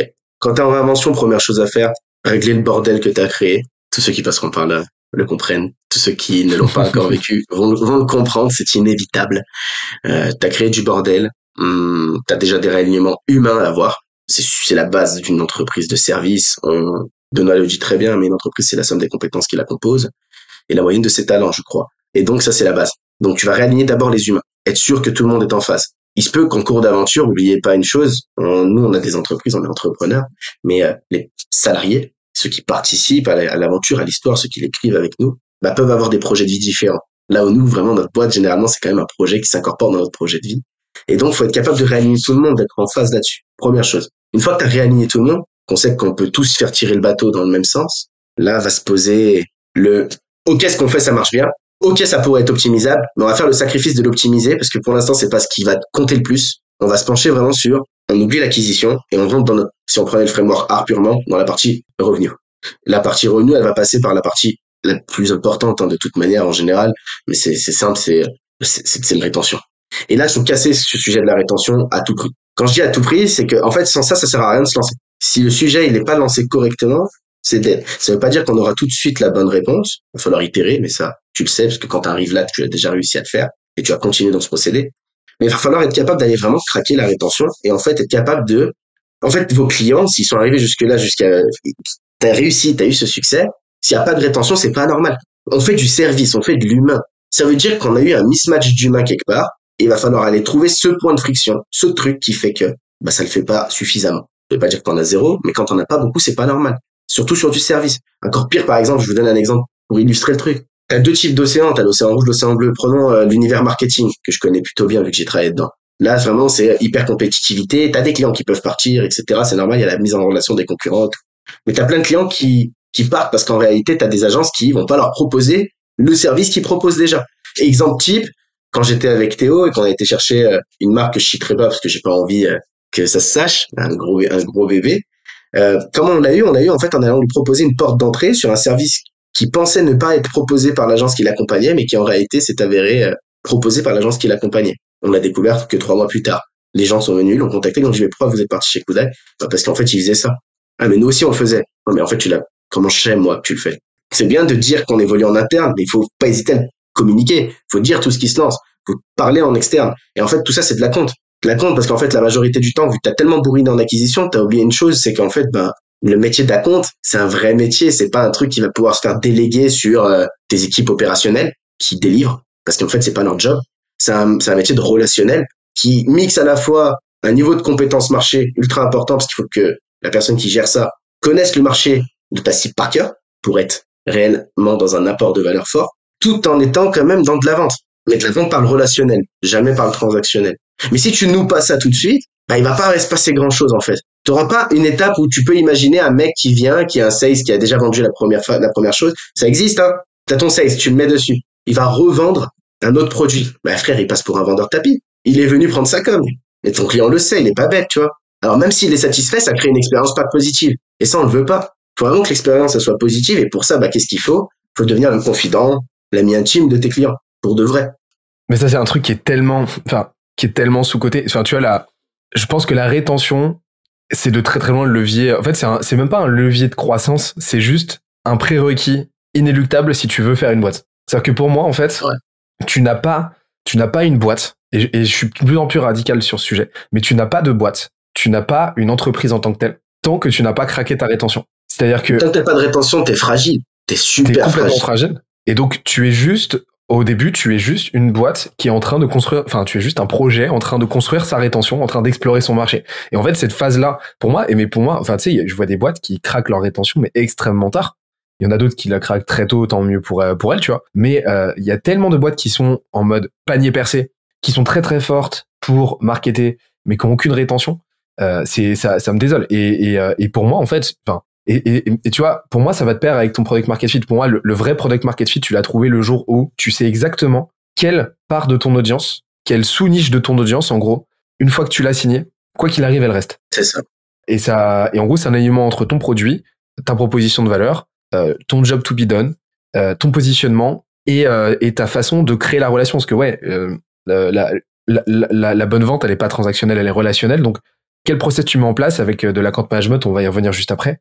Avec qu'est-ce que tu mets en place en tant que process pour faire en sorte que tes clients ils se sentent vraiment accompagnés, se sentent choyés de ouf et faire en sorte que bah le, le 8 sur 10 que tu vas vendre en termes de promesse de vente, eh ben tu vas tu vas tu vas le transformer en un 9, en un 9 et demi, en un 10 en termes de valeur perçue par le client une fois que tu délivres pour lui. Et, et en fait, pour moi, le go-to-market, le cash flow que tu vas générer au début, il va te servir uniquement à te financer, à financer cette phase-là de R&D, de recherche, pour faire en sorte de mettre en place tout ce qu'il faut, tous ces alignements-là, pour que demain, en fait, ta rétention, elle soit quasiment systématique et que un client qui arrête de bosser avec toi, ce soit une anomalie que tu dois traiter, quoi. Et, et, et pour moi, vraiment, ce, ce, je vois tellement peu de boîtes le considérer ça. Mais tu vois, chez nous, chez Skesia, c'est une obsession, quoi. Souvent, c'est parce qu'en fait, ils veulent tous. Euh, ce qui t'a emmené jusqu'ici ne t'emmènera pas plus loin. Et ça, c'est un adage qu'il faut euh, à tout prix avoir quand on fait du growth. Mais euh, souvent, ce qui t'a construit, t'as pas envie de l'abandonner.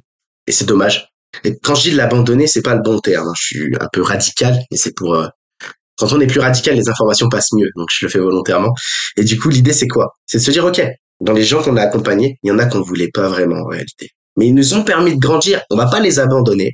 On va vivre une phase de mutation nécessaire, mais un jour ou l'autre, on les accompagnera plus. C'est triste à dire, mais il faut savoir se séparer de ce qui t'a fait grandir. Parce qu'en réalité, tu dois, on va dire, réduire le scope de ta proposition de valeur si tu veux surdélivrer correctement et avoir une LTV à vie. C'est impossible de le faire dans la masse pour résumer ça, tu dois répondre mieux que 99% des gens de ton marché à, je sais pas, 10% de ton audience, tu vois. C'est aussi simple que ça, de ta cible, de ta target, de tes clients. Et ça, si tu le fais, bah, t'as des relations à vie. Après, oui, comment ça se met en forme, c'est un autre sujet. Moi, je dirais qu'il faut déjà, c'est déjà philosophique. Euh, nous, on appelle ça se faire acheter plutôt que vendre, tu vois. Moi, je suis un, je suis de la vente et je déteste la vente. Ça semble bizarre de dire ça. Mais en fait, c'est réel. C'est se faire acheter, c'est ce qui va te permettre, par exemple, pour donner du concret, mais ça va transformer une objection qui peut être un je vais réfléchir en un euh, bah, c'est comment pour la suite, tu vois? Comment on fait? Ton client, il va pouvoir te dire, au lieu de te dire c'est cher, il va te dire, OK, si Chine aujourd'hui, on commence dans combien de temps? Il va plus te parler de prix. Se faire acheter, c'est la base déjà. Parce qu'en gros, quand tu vends, tu vas être dans la dépense d'énergie, tu vas être dans l'opposition, le traitement, le forcing. C'est un peu la bagarre, tu vois. Alors que quand tu te fais acheter réellement, bah, c'est une discussion qui doit être agréable, c'est un apport de valeur réel, tu vois. C'est net que tu proposes. Si je devais te l'imager, demain, imagine-toi, toi, Benoît, t'as les chiffres du, de l'euro million t'as 180 millions. Tu sais, ceux-là, ils ont fuité, il a que toi qui les as. Même si, tu sais quoi, c'est le PDG qui les a donnés. Il t'a dit, hey, demain, je fais sortir ça. Si tu convaincs un inconnu dans la rue, t'es bien. Tu vas aller voir l'inconnu pour essayer de le convaincre. Essaye de lui vendre. Il achètera rien, gros. Il va te prendre pour un fou. Si t'es plus intelligent que ça et que tu comprends qu'en réalité, tu peux aller créer son besoin que s'il existe en amont. Il y a des besoins qui doivent exister. Tu peux pas inventer un besoin. Tu peux amplifier un besoin existant. Parce qu'en réalité, le problème des gens, c'est qu'ils ont un problème, ils arrivent avec un problème, ils pensent qu'il leur faut telle solution, mais ils ont toujours tort. Tous les clients ont toujours tort. Désolé de dire ça pour ceux qui qui, qui m'accompagnent, mais que, que j'accompagne, mais ils le savent. En réalité, quand tu arrives, tu penses avoir un problème, mais en réalité, euh, c'est pas celui-là ton problème. Ton problème est souvent beaucoup plus profond. Et le rôle de nous, agence de service, c'est d'être capable de connaître mieux leur marché que eux, pour leur dire, OK, ton problème que tu pensais avoir, c'est celui-là, mais en fait, ton problème, c'est ça. Et là, tu fais en fait passer ton client d'un besoin qui était conscient mais faux à un réel besoin qui était inconscient. Et là, tu as créé quelque chose qui commence à te dire, OK, lui, je veux l'écouter. Tu vois, il a compris quelque chose que j'ai pas compris, donc il connaît ce que je fais. Il connaît par où je suis passé. L'assimilation, la réciprocité, tous ces biais cognitifs qu'on connaît tous, mais qu'il faut aller activer quand on est dans cette dynamique-là. C'est la base. Et donc voilà, ça passe par se faire acheter avant de vendre. Et donc, dans de la compte management, c'est encore plus important. En fait, t'es pas là pour euh, fourguer quelque chose, tu vois. T'es là pour ultra satisfaire, surdélivrer. Et si t'as fait le taf correctement, ça va se faire. Je précise, une vente, c'est pas quand tout va bien. Quand tout va bien, en général, tu changes rien. Ok? Et ça, c'est encore un truc super contre-intuitif. Je le sais. Et c'est dur pour les boîtes à l'accepter. Mais c'est quand ça va pas que ça va bien du côté account management. Parce que quand ça va pas, si ça a été vendu correctement, parce qu'on vend pas pour vendre, on vend pour satisfaire, le client est en face pour comprendre qu'il y a des couacs à aller résoudre. Et ces couacs, bah, il va falloir les résoudre avec des solutions qui n'étaient pas prévues. C'est logique. Et donc, tu es vraiment dans une démarche où, OK, il y a des problèmes qui se créent. Mais en fait, faut, faut pas avoir peur de le dire. Vendre un truc parfait, c'est pas vrai. Parce qu'en fait, c'est toujours de la co-construction quand on fait du service. Il y a une grosse part où c'est le client qui doit s'impliquer. Et lui cacher ça, c'est partir dans de la merde. Donc, tu dois lui dire la vérité. Quitte à faire péter tes ventes. Et au final, tu auras encore plus de ventes. Et tu auras des gens qui vont te, qui vont pas te lâcher, qui vont suivre pour la vie. C'est comme un bon ami, tu vois. Tes meilleurs amis, c'est pas ceux qui te dressent dans le sens du poil dans ta vie en général. C'est souvent ceux avec qui tu t'es embrouillé au début. Exactement. C'est la même chose, tu vois. Parce qu'en fait, au moins, ils te disent les choses. Ça t'a pas fait plaisir sur le coup parce que t'es passé du besoin conscient à un vrai besoin que tu n'avais pas conscience d'avoir. Et donc, bah, ça te frustre. C'est normal, c'est humain, c'est émotionnel. On est tous comme ça, d'accord? Mais c'est eux qui ont raison. Les meilleurs conseils, c'est souvent ceux que tu as du mal à accepter au départ. Même si j'ai du mal avec la notion de conseil en soi, euh, philosophiquement parlant, je vais dire plutôt euh, les meilleures critiques à un instant T, tu vois. Parce qu'après, un conseil, en fonction du moment, faut le suivre ou pas le suivre, tu vois. Et point extrêmement important que tu as sorti, parmi tous ceux que tu as sortis, qui était aussi extrêmement important, t'as mon boucle, mais euh, le fait que l'account management, c'est euh, l'art de transformer la l'insatisfaction en satisfaction et n'importe quelle problématique en opportunité. C'est ça. Et en fait, c'est l'art de, de faire changer de prisme de lecture à ton client et de lui dire, OK, tu vois, on a ce, on a ce problème-là, mais de par mon expertise, de par la connaissance que j'ai du marché, des compétences qu'on te vend, de par, euh, de par le background que j'ai, et de par mes compétences en vente, en fait, je vais te faire comprendre que là, la difficulté qu'on a aujourd'hui, eh ben, potentiellement, elle nous expose à une, à, à des optionnalités qu'on n'avait pas auparavant, et on va pouvoir avancer ensemble. Et en fait, ça fait partie du jeu. Et est-ce qu'on avance ensemble ou pas? Et en fait, tu, tu crées la relation comme ça, mais tu, tu, tu fais perdurer ça. Moi, j'ai une question, c'est euh, parce que l'account management, tu, on, on, est, on va en reparler de la vente tout à l'heure, parce que tu m'as sorti un truc, c'est se faire acheter plutôt que se faire vendre. Ça m'intéresse de savoir comment tu fais. Mais avant ça, tu vois, on parle très très souvent. Enfin, aujourd'hui, il y a, euh, il y a, je dirais, 20, 20 contenus sur la vente pour 0,2 contenus sur l'account management. Oui. Toi, comment tu profiles l'account management? Quelles en, quelles en sont les composantes? Et là, un entrepreneur qui nous écoute, qui euh, n'en a jamais fait, qui sait un petit peu vendre, etc., mais qui, euh, qui a envie d'implémenter ça, comment est-ce qu'il peut appréhender le truc de son côté avant même d'avoir recruté? Qu'est-ce qu'il peut lui mettre en place aujourd'hui pour déjà commencer à poser cette brique dans son business? Alors, il se met déjà dans un mindset ultra important. La vente, c'est beaucoup, beaucoup d'état d'esprit. Hein. Je vais être relou avec ça, mais c'est souvent ça qui fait la conséquence de ce que tu mets en place. Donc, il faut qu'il voit des pro... enfin, faut pas qu'il voit des problèmes dans des opportunités. Il faut vraiment qu'il voit des opportunités dans des problèmes, pour revenir à ce qu'on s'était dit juste avant faut qu'il soit capable de donner sans rien attendre en retour pour recevoir sans rien avoir à demander en gros. C'est philosophique. Maintenant, si on redescend dans l'opérationnel, qu'est-ce que c'est concrètement? Concrètement, c'est des points de passage qui va devoir lui s'imposer à lui et son client dessus, de call, d'entretien, de surprise souvent, parce que c'est ce qui crée un peu le plus, tu vois, des trucs pas prévus. L'imprévu qui fait beaucoup. Euh, l'imprévu satisfait, enfin l'imprévu, en gros, ça sursatisfait. Ce qui est prévu, ça satisfait juste. Parce qu'en fait, c'est prévu, c'est normal que ça se passe, tu vois. Et donc, on va pas kiffer l'expérience si c'est tout, si tout était prévu. On va kiffer, mais t'auras pas un 11 sur 10. T'auras un 8. Et donc, il faut intentionnellement déjà pas tout donner. Il y a un sacrifice à faire, c'est celui-ci, premièrement. Et qu'est-ce qu'on veut ne pas donner? Bah, c'est vraiment ce truc, ce wow effect qu'il va falloir être capable d'aller créer plusieurs fois dans la relation. Et ça s'anticipe, ça se travaille en amont, ça se travaille pas pendant. Ça s'itère pendant, mais ça se travaille en amont, ça se réfléchit stratégiquement il va falloir être capable d'aller caler plusieurs points de passage. Alors là, c'est un peu complexe parce que pour le coup, ça va rentrer dans différents sujets. Il y a différents types d'agences euh, de services. Prenons par exemple l'exemple de Skelesia, parce que je pense que ce sera le plus parlant aujourd'hui. Euh, si on a une agence growth, une agence euh, qui est positionnée comme la tienne, qu'est-ce qu'on doit faire? On doit avoir un acompte. Alors déjà, il faut penser financièrement à comment ça va s'imbriquer, parce que ça, ça a des grosses conséquences pour la suite, mais ça, c'est côté growth. On y reviendra, mais le pilier de la finance est une nécessité. Sinon, tu dégrades ta profitabilité. C'est pas parce que tu fais plus de chiffres que tu gagnes de l'argent plus. Hein, ça marche pas comme ça. Euh, donc, tu réfléchis en amont. Tu te dis, OK, il va falloir que au moins euh, X fois par mois, je contacte mon client. X fois par mois de manière prévue, X fois par mois de manière imprévue. Avec X fois par mois des surprises. Et à la limite, je dirais même, d'anticiper le problème qui arrive. C'est notre rôle de consultant, en fait. Parce qu'en fait, un compte, c'est un consultant en soi, tu vois. Il doit être capable d'aller anticiper le problème qui va. Il y a des signes, il y a des, il y a des flags que tu vois arriver au sein de la collab. Ça va se tendre ou euh, le marché, il y a des événements extérieurs, tu vois, qui peuvent aussi arriver. Et donc peut-être que ton client n'a pas conscience parce qu'il a la tête dans le guidon, parce que lui il bosse, il charbonne, tu vois, il veut que son business se craque. Mais en réalité, il faut que toi tu arrives à lui apporter cette globalité, cette vision 360 et lui dire bah voilà, attention, il y a ça qui va arriver, il y a ça qui va arriver. Commence à mettre le sujet sur la table sans pour autant en parler, tu vois. Juste tu mets le sujet c'est comme une petite graine quand tu la mets, elle met un peu de temps à germer, un peu de soleil, un peu un petit peu d'eau pour arroser, ça finit par venir. Mais laisse aussi le temps à ton interlocuteur, viens pas comme quelqu'un euh, qui a la réponse à tout. D'ailleurs, c'est bien d'être un érudit, mais on n'est pas des je sais tout, tu vois, quand on est des consultants. On est des scientifiques en fait dans l'approche. On a des conditions, on bâtit des hypothèses, on les vérifie. On n'a pas de certitude. Les entrepreneurs qui ont des certitudes, c'est des entrepreneurs qui foirent.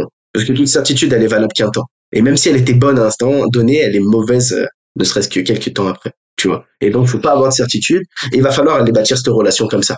Ok, j'appelle X fois de temps, X fois de temps, je prévois des surprises, je vais aller créer du wow effect, j'anticipe les problèmes qui peuvent lui arriver, et ça, on est en mesure de le faire, nous, agence de service, parce qu'en fait, on rencontre un volume de problèmes qu'on peut aller traiter, récupérer la data et se dire, bah, dans tel cas de figure, il y aura forcément ça.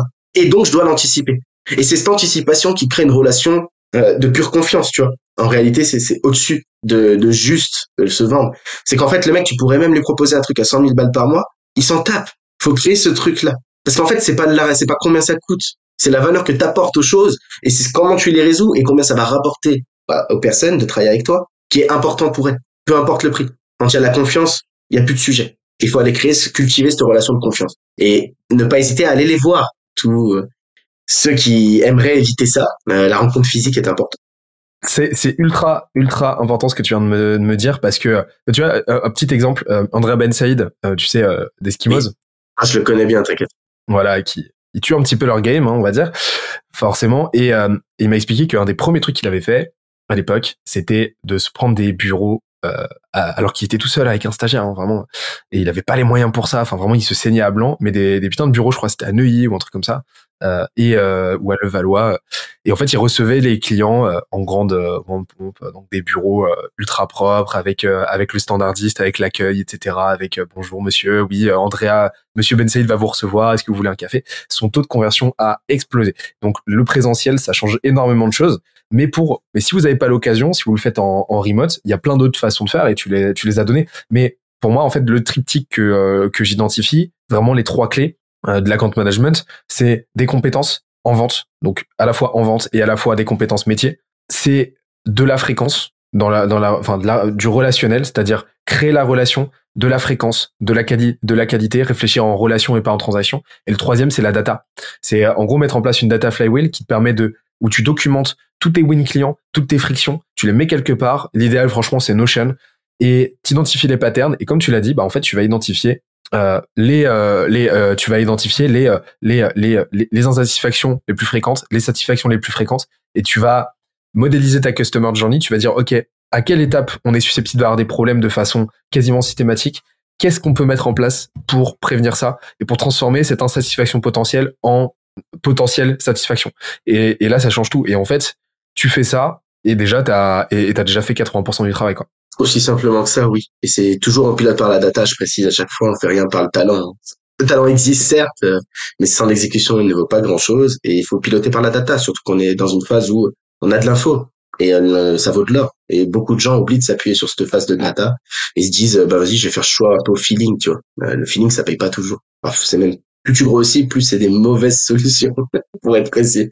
Et d'ailleurs, c'est un truc que j'ai observé, c'est que tu te rends compte très souvent que les euh, que les gens qui qui fonctionnent au feeling de façon intuitive, en fait, c'est des data guys, mais qui euh, qui qui se euh, qui s'ignorent. C'est qu'en fait, c'est juste qu'ils processent, ils processent la data en toile de fond, ils identifient des patterns en toile de fond dans leur inconscient et et ils te ressortent en fait une conclusion qui est backée par de la data, mais dont même eux n'ont pas l'intelligibilité quoi. C'est ça. Tu vois, et en fait, c'est juste que tu te rends compte que le cheminement, le cheminement de pensée est exactement le même, sauf que là où tu as des gens qui vont avoir besoin de se mettre sur euh, une Google Sheet pour analyser, eux, en fait, euh, par euh, rapidité de processing, en fait, ont identifié, bah, on, on sont arrivés à, la même conclusion. Mais le fondement, ça reste de la data, qui va être qualitative ou quantitative. Hein. C'est exactement ça. D'ailleurs, tu, tu parlais d'un triptyque qui est intéressant je rebondis dessus parce que c'est quelque chose qu'on a défini, nous, c'est un triptyque de la performance commerciale. En gros, là, depuis tout à l'heure, on parle beaucoup de phase de marché, etc., c'est vrai. On était vraiment sur du macro. Mais quand tu commences à rentrer dans le concret, en fait, tout ça, c'est juste de la performance, tu vois. Mais comment tu génères la performance? Si tu le déconstruis, en fait, la performance, c'est toujours composé de, on va dire, trois choses. C'est un triptyque. Agilité, data et talent. L'agilité, c'est pour la partie exécution, itération, tu vois. C'est primordial. Le, la data, c'est euh, tout ce qui va être stratégie, process, euh, et c'est nécessaire. C'est une obligation aussi. Et les talents, c'est tout ce qui va être monté en compétences, euh, formation continue. Parce que c'est pareil, en fait. Si tu arrêtes d'apprendre, ben, tu finis par te faire manger. Et sans ça, t'as pas la performance qui, euh, qui peut être pérenne, entre guillemets. Quand il te manque une des composantes, ça marche pas. Par exemple, si t'es juste agile et que t'as que de la data, bah t'as des bonnes performances, mais c'est éphémère. Si t'es juste agile et que t'as que du talent, t'as des mauvaises performances et en plus ça dure pas longtemps, tu vois.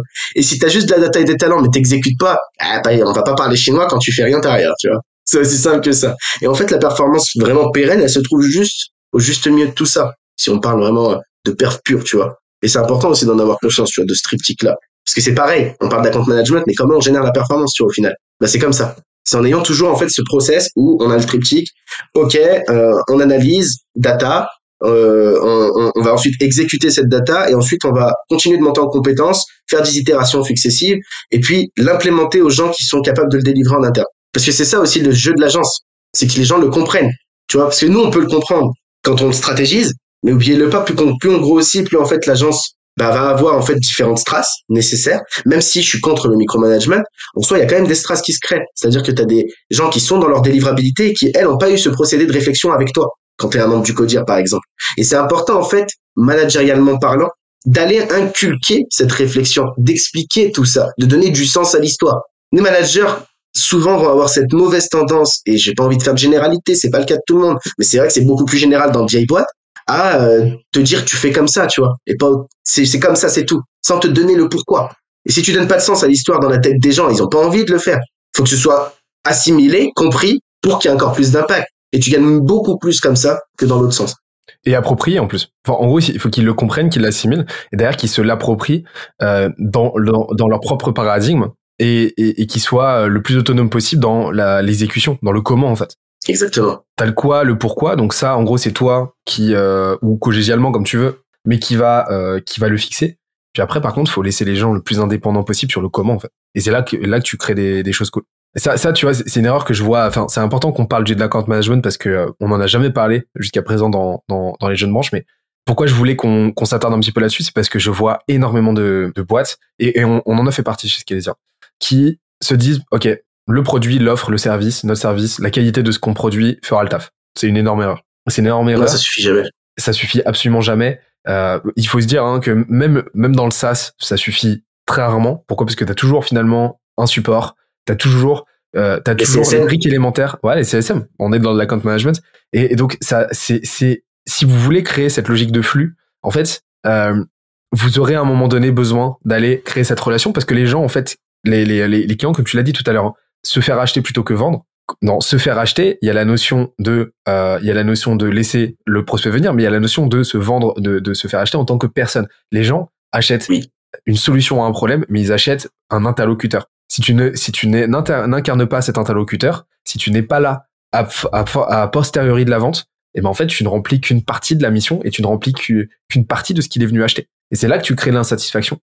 Et en plus, tu es fragile parce que du coup, si quelqu'un vient et a juste plus, enfin, si la personne fit beaucoup plus avec un autre humain, elle partira. Peu importe que la solution soit moins bonne ou meilleure, elle partira par confiance envers un projet. C'est la capacité à, on va dire, à fédérer, tu vois, qui est important quand tu fais de la compte. Il faut que tu crées ce truc. Voilà. Et si, et c'est vrai que c'est difficile, et je pense qu'il y a plein d'entreprises qui se cassent les dents dessus, parce que c'est vrai que c'est de l'humain. Et la psychologie humaine, c'est la plus difficile des choses en soi à maîtriser en amont comment je recrute un bel account, quelle approche de l'account management je vais avoir en interne, quelles conséquences ça va avoir. Bref, il y a plein de jeux à avoir et euh, c'est tout ce sujet-là, en fait, il faut aller être capable de traiter en amont pour avancer correctement, tu vois. Pour moi, il y a, il y a trois grandes étapes. C'est déjà, euh, c'est intéressant dans un premier temps de voir, à mon sens, ce qui se passe quand il n'y a pas d'account management. C'est-à-dire, ok, le produit aujourd'hui, quelle, quelle valeur il délivre en lui-même, quel degré de satisfaction il délivre en lui-même. Ça sera jamais suffisant. Ça, c'est une certitude. Mais c'est toujours intéressant de voir au début euh, ce que euh, ce qui se passe si on vient pas biaiser la perception du client. Ça, c'est toujours, toujours intéressant. Deuxième partie pour moi, euh, c'est c'est la phase de OK, on va diluer un petit peu ce rôle, on va se le répartir comme on peut dans l'équipe. euh, peu importe la typologie de la boîte, hein, mais euh, voilà, les cofond entre cofondateurs, les sales, euh, les sales qui vendent, qui vont générer la, la transaction, vont vont prendre un petit peu le relais, etc. Les chefs de projet si on fait du service, et ainsi de suite. Et, et en fait, on va on va avancer comme ça pour commencer un petit peu à générer du feedback, pour lancer la data flywheel, poser les bases en fait, les trois piliers qu'on a vus tout à l'heure. Et, et la troisième phase, par contre, pour moi, c'est de recruter quelqu'un qui sait faire et c'est commencer à monter une équipe. Bien sûr. Voilà, mais pas la créer de but en blanc à partir de rien comme ça. Donc c'est toujours intéressant de procéder en phase comme ça. Il faut tomber du vélo avant d'apprendre à savoir en faire. C'est aussi simple que ça. J'aimerais, euh, j'aimerais. Alors j'ai plein de questions à te poser, euh, à te poser sur euh, sur la vente. je, suis, je suis en gros dilemme parce que j'ai une question à te poser depuis tout à l'heure qui nous ferait bifurquer. C'est quoi On va continuer sur la vente?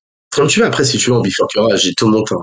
Ah bah moi aussi, moi aussi. Mais là, là, là, tu vois, on, on avait dit qu'on allait partir en live. Et ben, moi j'aime bien. C'est sans venir.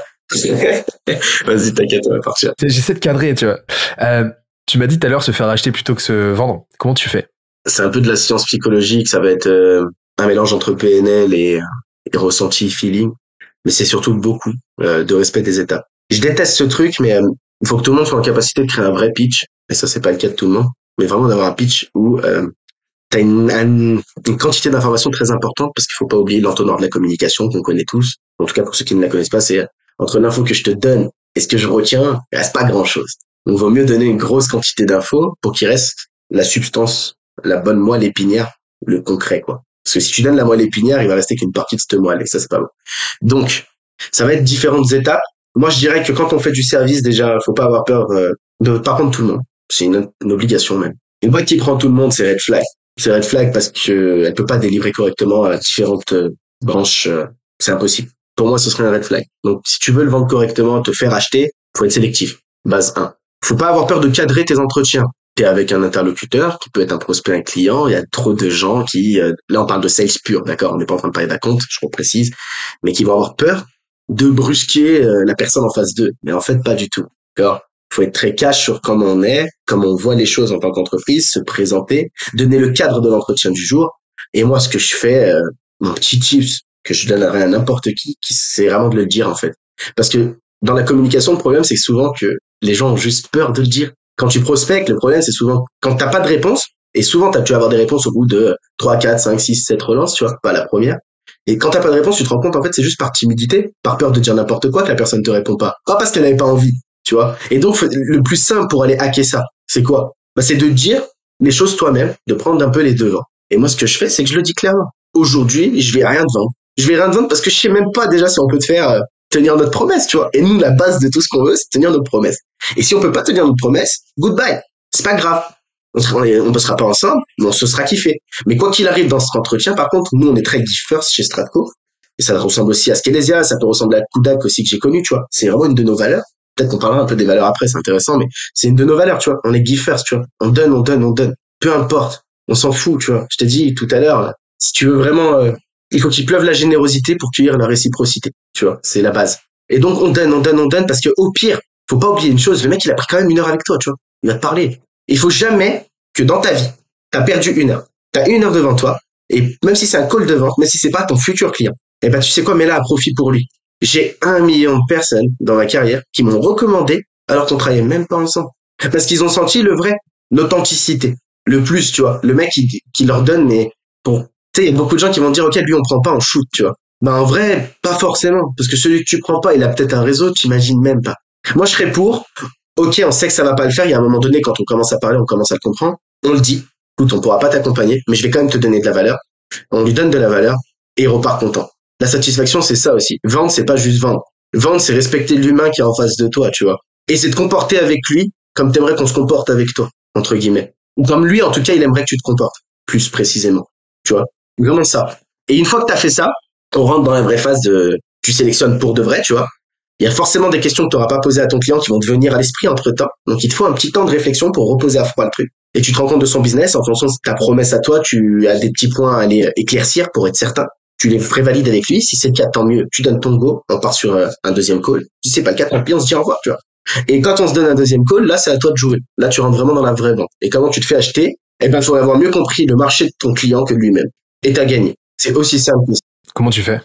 Alors nous, chez Stratco, qu'est-ce qu'on fait? Je vais parler un peu de nous, ce sera plus simple pour l'imager parce que c'est vrai que là, ça peut être euh, complexe. C'est un sujet qui peut toucher à différentes branches. Il y a plein de types d'agences, il y en a qui font du personal branding. Bref, le marché, pour le comprendre, qu'est-ce que tu fais? Tu dois être capable de théoriser ton approche. C'est super important d'intellectualiser ce que tu fais et de, de trouver en fait vraiment les patterns qui se répètent dans chaque type de client que tu vas accompagner. Tu vois. Typiquement, nous chez Stratco, on a trois phases.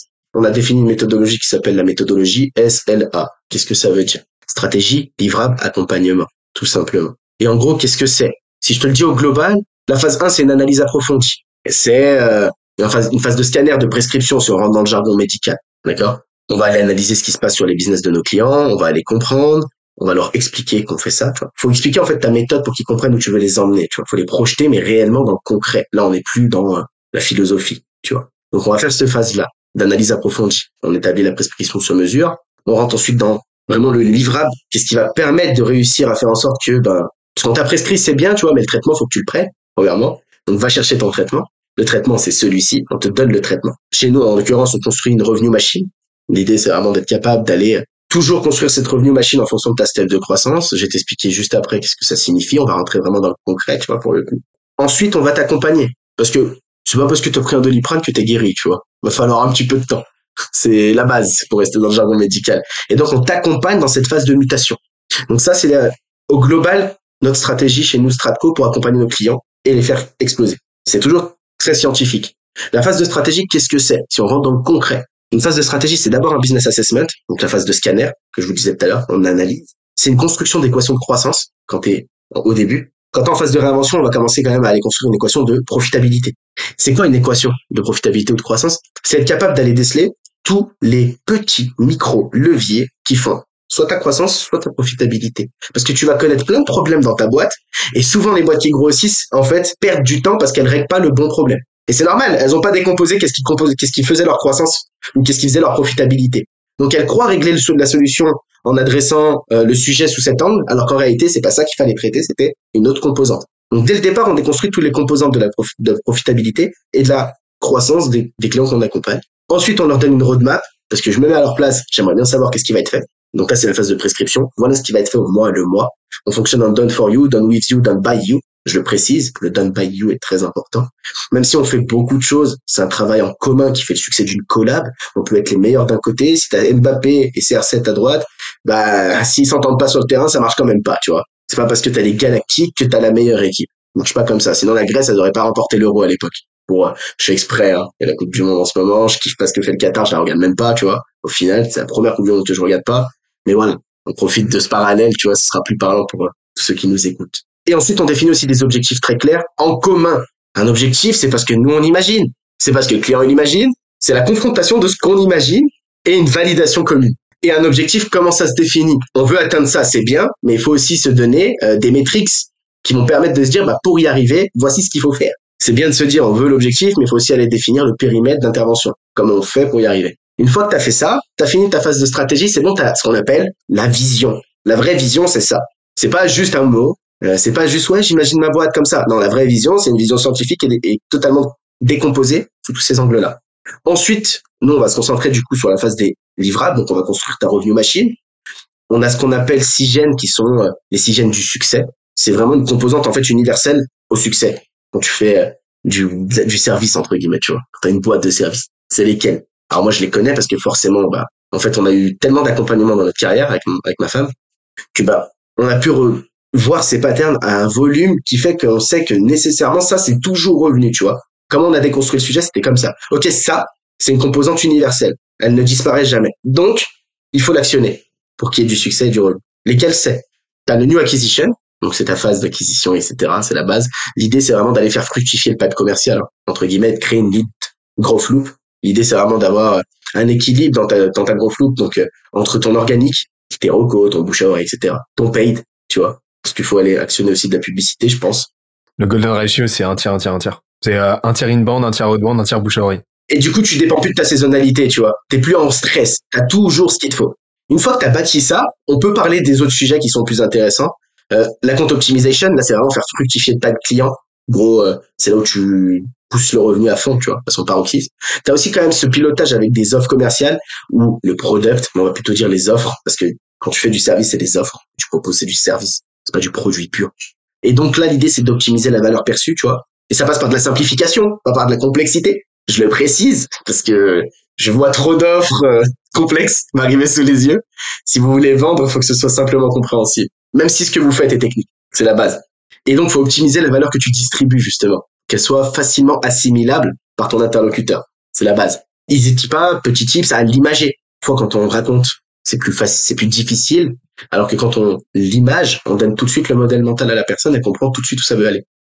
Ensuite, tu as du sales ops. Pour simplifier, le sales ops, c'est vraiment tout ce qui va toucher à l'augmentation de la transformation, au panier moyen, la qualité des ventes. Donc là, tu peux avoir des pitchs, euh, des listings outbound. Tu peux avoir plein de choses qui viennent se mêler là-dedans, d'accord? C'est tout ce qui va concerner l'utilisation. C'est un gros, une grosse partie du boulot. Ça, c'est immuable, hein, c'est tout le temps. Tu peux pas l'éviter, t'as pas le choix. T'as la montée en compétences, parce que c'est bien d'avoir euh, tout ça, mais il faut vraiment que les personnes soient bonnes, à la fois dans une montée en compétences, au travers de rituels que tu dois actionner dans ta culture, etc. Parce qu'il faut pas qu'en fait elles viennent que du management, ça marche pas. C'est comme ça. Faut que ce soit quand même propre à chacun. Faut que chacun y trouve son équilibre. Et donc, faut que tu aies une montée en compétences à la fois collective, avec des rituels de groupe, mais aussi, et c'est trop délaissé, individuel. Parce qu'en réalité, tu traites des sujets en groupe que tu peux pas traiter en individu et inversement. Il y a des gens qui ont des points spécifiques à traiter. Il faut les accompagner, tu vois, sur ça. Et c'est comme ça que tu construis vraiment un pôle talent bien énervé, tu vois. Et que tu as vraiment, en fait, un dessus sur tes concurrents. Parce qu'en fait, n'oubliez-le pas, on fait du service, donc c'est le savoir qui paye. Et pour avoir ce savoir, bah, faut le cultiver. Avoir une belle forêt luxuriante, bah, ça prend un peu plus de temps. Faut pas planter juste un arbre. Il va falloir aller planter plein de graines. Et il faut cultiver tout ça. Et il faut que ça fasse partie intègre de la culture de la structure. Et puis, tu as la finance éviter les effets ciseaux, euh, pas partir n'importe où, pas dégrader, ça c'est la base. Plus en passer quand on est en phase de réinvention, c'est interdit même de partir dans un deuxième cycle sans avoir fait de la finance prévisionnelle. Euh, et inversement, quand tu l'as, quand tu es avant, c'est de la finance un peu plus tranquille. Mais moi, je dirais que c'est euh, avant ta phase de scaling, toujours bien de savoir où tu veux aller en tout cas, pour simplifier, de te donner des targets, parce que pour faire tirer la machine vers le haut, faut quand même se fixer des objectifs un peu ambitieux. Et tu sais, tu sais ce qu'on dit, mais si tu veux finir loin, bah vaut mieux viser un peu plus loin, tu vois. Comme ça au moins, t'es jamais déçu. Mais tu, quand tu vises juste ton objectif, ça se passe jamais comme prévu dans la vie. Tu finis toujours un peu en dessous. Donc, n'aie pas peur de l'ambition du moment qu'elle ne te crée pas de frustration. C'est ce qui compte, tu vois. Et c'est quoi ton benchmark en termes de alors rentable enfin finance vraiment il y a les deux grandes les, deux grands curseurs c'est euh, c'est euh, le cash flow et les bidas en gros. Ouais. Il y a, y a, des gens qui aiment pas les l'EBITDA ou euh, le, le, BE en français, hein, l'excédent brut d'exploitation. Il y en a des gens qui l'aiment pas, mais en gros, c'est à quel point tu, tu marges. C'est, c'est quoi ton benchmark là-dessus? Par rapport aux agences que j'accompagne en moyenne, tu veux dire? Ouais, ouais, c'est euh, à partir de à partir de quel euh, quel taux ça commence à devenir intéressant? T'as beaucoup de gens qui ont du mal avec les bits. Alors, faut, faut parler en volumétrie structure aussi, parce que t'as la masse salariale qui vient impacter énormément ces bits-là, et ça dépend de ton marché, ça dépend de plein de choses. on parle pas pour les startups, qu'on soit tous très clairs, parce qu'en fait, les startups ont une nécessité de grossir plus vite qu'elles ne soient rentables. Parce que l'idée, c'est pas qu'elles soient rentables, c'est justement qu'elles conquièrent un marché, qu'elles atteignent une masse critique et qu'elles profitent de cette masse critique pour le transformer en rentabilité. Donc là, on parle pas des startups. Je préfère le préciser pour tous ceux qui ont une startup qui, qui nous écoutent. Euh, pour les agences, vraiment, euh, tout ce qui produit du service, euh, du produit comme ça, high ticket, t'as beaucoup de gens qui vont aller tourner autour de 20%, ça arrive, tu vois, euh, parce qu'ils ont voulu aller trop vite. Je vais être cash, hein, la profitabilité se dégrade souvent par l'impatience. Euh, ça va s'expliquer avec les cycles de croissance que j'ai pu vous expliquer précédemment, mais en gros, ils rentrent en phase de scaling alors qu'ils auraient pas dû, ils commencent déjà à recruter, etc. Ils dégradent la profitabilité, mais c'était pas le bon moment. Voilà. C'est important d'avoir une phase de prescale où tu poses ta profitabilité, t'as une réseau tellement solide que de toute façon, euh, quand tu vas accélérer, tu vas accélérer 100 fois plus fort que si tu l'avais fait trop vite, tu vois. Et tu, le, temps que tu crois que tu as perdu, c'est du temps gagné. Mais ça, c'est un sacrifice qu'il faut être dont tu vas avoir connaissance et dont tu vas avoir conscience pour pouvoir le faire, tu vois. Donc, ça se trouve autour des 20%. T'as plein de boîtes, euh, enfin t'as peu de boîtes qui commencent à arriver euh, sur du service autour de 30%, 35. Là c'est bien déjà, t'as une bonne profitabilité. Et t'as encore moins de boîtes qui arrivent autour de 60, 70. Là bon là c'est rare, mais euh, c'est rare parce que souvent en fait ça va être corrélé à un manque de LTV, d'account management, etc. Et surtout, surtout un manque de pricing. Alors ça, c'est la pire chose du monde sous-évaluer ce que ce que tu fais, ce que ça vaut, parce que t'es pas en mesure de l'avoir suffisamment réfléchi pour le proposer correctement. En réalité, si ce que tu vends vaut tel prix, ça vaut tel prix, on s'en fout, tu vois. Le prix n'est pas une fin en soi. Le prix, c'est juste un accord commun qui donne une va qui, qui valide la valeur qu'on apporte à une solution. Et comment tu fais pour euh, fixer ton pricing? Ça dépend de ton marché. Bah, fixer, justement. Faut pas le fixer. Il évolue constamment. Donc mauvaise euh, mauvaise formulation. Ouais, voilà, déjà. Mais, euh, mais ça dépend quand même de ton marché. Prenons encore un exemple sur du growth, tu vois, c'en était nous. Sur du growth, qu'est-ce que tu fais? Tu pilotes de la croissance. Il faut reprendre le sujet comme ça en le déconstruisant, tu vois. Donc, quand tu pilotes de la croissance, t'apportes quoi? T'apportes du résultat. T'as peur de t'engager, t'as deux étapes dans ta vie d'entreprise. La première, tu t'engages pas sur du résultat, parce que t'as pas la data suffisante pour pouvoir le faire. C'est la base. Donc, tu vas faire quoi? Tu vas promettre plutôt euh, une expertise, un savoir-faire, une co-construction, mais pas un résultat pur, tu vois. Et c'est pas grave. C'est pas, pas mal en soi, tu vois. Mais ce qui compte, c'est de tenir tes promesses. C'est important, je précise. On évalue la valeur d'une boîte, c'est comme la valeur d'un homme avec un grand H, pour les femmes qui nous écoutent. Important. Ou que madame est arrivée, là, je vous prends un taquet dans la tête. Vraiment. Mais du coup, t'évalues la valeur des gens qui t'accompagnent, en fait, à, leur capacité à tenir leurs engagements. Donc, quand on donne une, donne-la bien, ta promesse, tu vois. Ça, déjà, c'est trop galvaudé. On travaille pas bien ces promesses. Une fois que tu sais ce que tu vends, donc nous, on vend du growth, on vend du résultat, t'as deux façons de piloter le truc, tu vois. Je vais te coûter tant, mais je te rapporte tant. Projection par ROI. Ou, on t'accompagne pour faire X euros, et là, pas de souci, tu peux aussi projeter ton truc en mode fils, tu vois. C'est plus risqué, mais quand t'as de la data, tu t'en fous complet parce que c'est plus risqué du, t'as dérisqué totalement, tu vois. Mais au départ, t'as quand même besoin d'avoir cet euh, appui financier et donc tu as pu être dans un format qu'on pourrait dire un format quand tu fais du flux, qui est un format qui se rapprochera du SaaS, d'un abonnement, mais très high ticket, tu vois. Par contre, c'est important de préciser un truc, on fait du service. Le service, c'est pas de l'industrialisation, ok? Le service high ticket, c'est de l'artisanat. C'est vraiment du savoir-faire, c'est de la petite main. On peut aller industrialiser un process d'analyse pour gagner en temps de délivrabilité, pour optimiser sa profitabilité. On n'industrialise pas ce qu'on distribue aux clients, ça, ça marche jamais. Hein.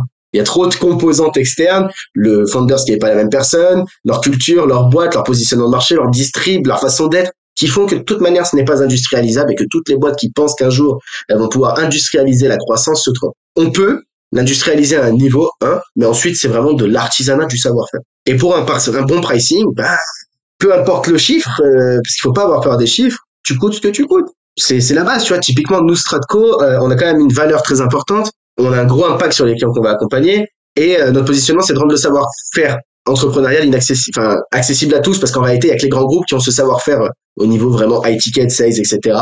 on avait envie de le rendre accessible à tout le monde. C'était pas une mince affaire. Donc, comment on a positionné notre pricing? Bah, on est parti sur des pricing où on s'est dit, OK, qu'est-ce qu'il y a sur le marché aujourd'hui? Donc, comparaison, nous, on est parti sur une méthode de pas comparative, donc sur le marché. Sur le marché, quelle solution existe?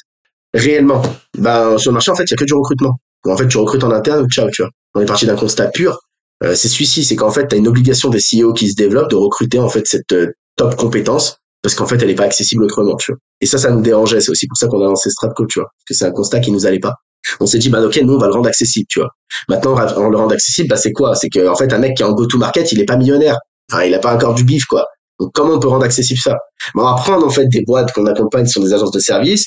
On va, on va casser les couilles, on va faire le pari de la LTV à vie, tu vois. Déjà, on s'est positionné comme ça, nous, de notre côté. C'est un choix à faire, t'es pas obligé de le faire. De faire le pari, du coup, d'accompagner des gens que personne n'accompagne. Et nous, on a voulu faire ça parce que c'est notre mission, on s'est donné, réellement, tu vois. C'est ce qui nous motive, en fait, à faire Stratco. Donc, on peut pas aller contre ça. Je dirais pas non à un mec qui vient, qui est en go-to-market et qui fait du service. Sauf si, bien entendu, il a un business euh, où il est vraiment très bancal, le mec. Tu vois, c'est pas un entrepreneur parce que c'est important de travailler à deux. Mais je lui dirais les, raisons et je lui dirais, bah, reviens me voir quand t'as fait ça, tu vois. Je donne toujours des next steps, moi. Donc, on abandonne personne. Et pour les accompagner correctement, bah, qu'est-ce qu'on se dit? OK, à tel niveau de croissance, ils ont tel niveau de rentabilité MRR. Eh ben, on va leur coûter jusqu'à 4, euh, 5 fois moins que leur MRR, tu vois. Voire 10 fois moins quand on arrive en fin de, de, de cycle. Résultat, quel est l'intérêt pour eux de passer par un mec qui recrutera en interne, qui a forcément moins d'expertise qu'une entreprise comme la nôtre, parce que nous, on accompagne plusieurs entreprises, parce qu'on l'a déjà vécu, parce qu'on a déjà aussi un background.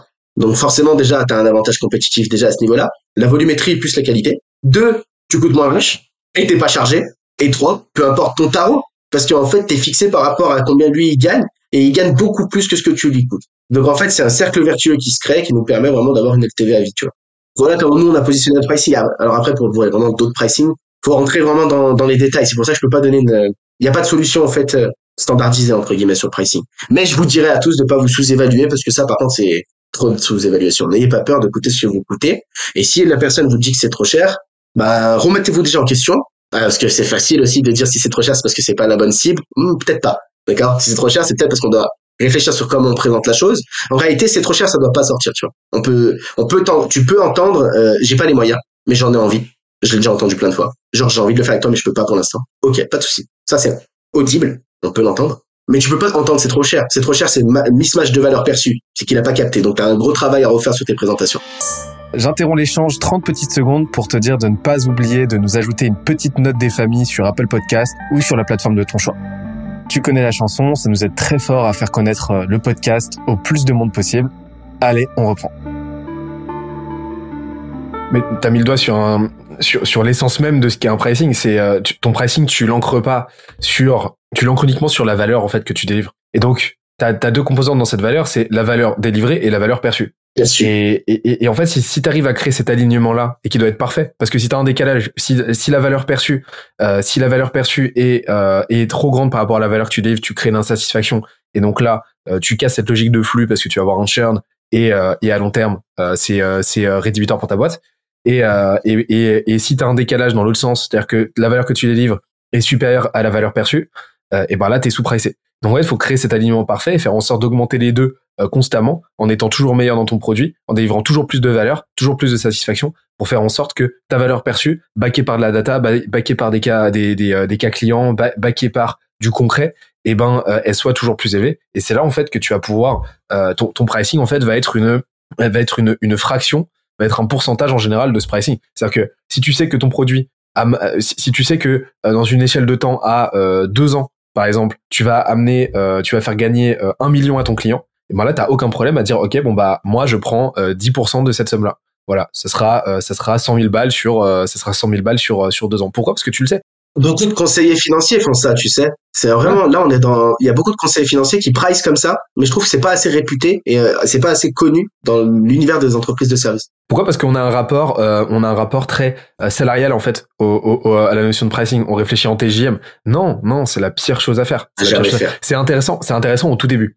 C'est-à-dire qu'au au début, quand effectivement tu sais pas, tu as besoin de générer cette data-là, tu as besoin de générer ce feedback, et ben euh, tu sais pas exactement quelle valeur tu délivres. Bah là, c'est intéressant de vendre du TJM. Pourquoi? Parce que bah tu vas vendre ton temps, mais c'est un temps, c'est un c'est un pricing, c'est un pricing model en fait de euh, de, euh, de, de, de de travail qui va te permettre de générer du cash flow mais euh, mais mais qui va être amené à évoluer. Donc là c'est intéressant au début, mais mais ensuite ça doit évoluer vers vers vers un pricing basé sur effectivement cette valeur là. C'est c'est fondamental ce que tu apportes et pas sur le temps que ça te prend. Parce que le temps que ça te prend, euh, en fait, sinon, tu es un salarié, mais à ton compte, tu vois. Ouais.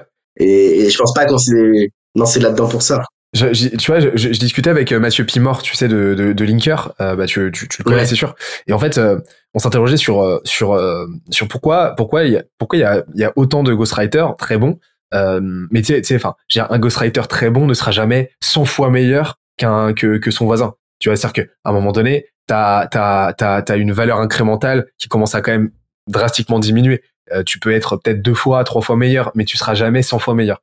Bon, voilà. Mais pourquoi, dans ces cas-là, il y a des ghostwriters qui réussissent à vendre 10 fois, 15 fois, 20 fois plus cher que leurs voisins?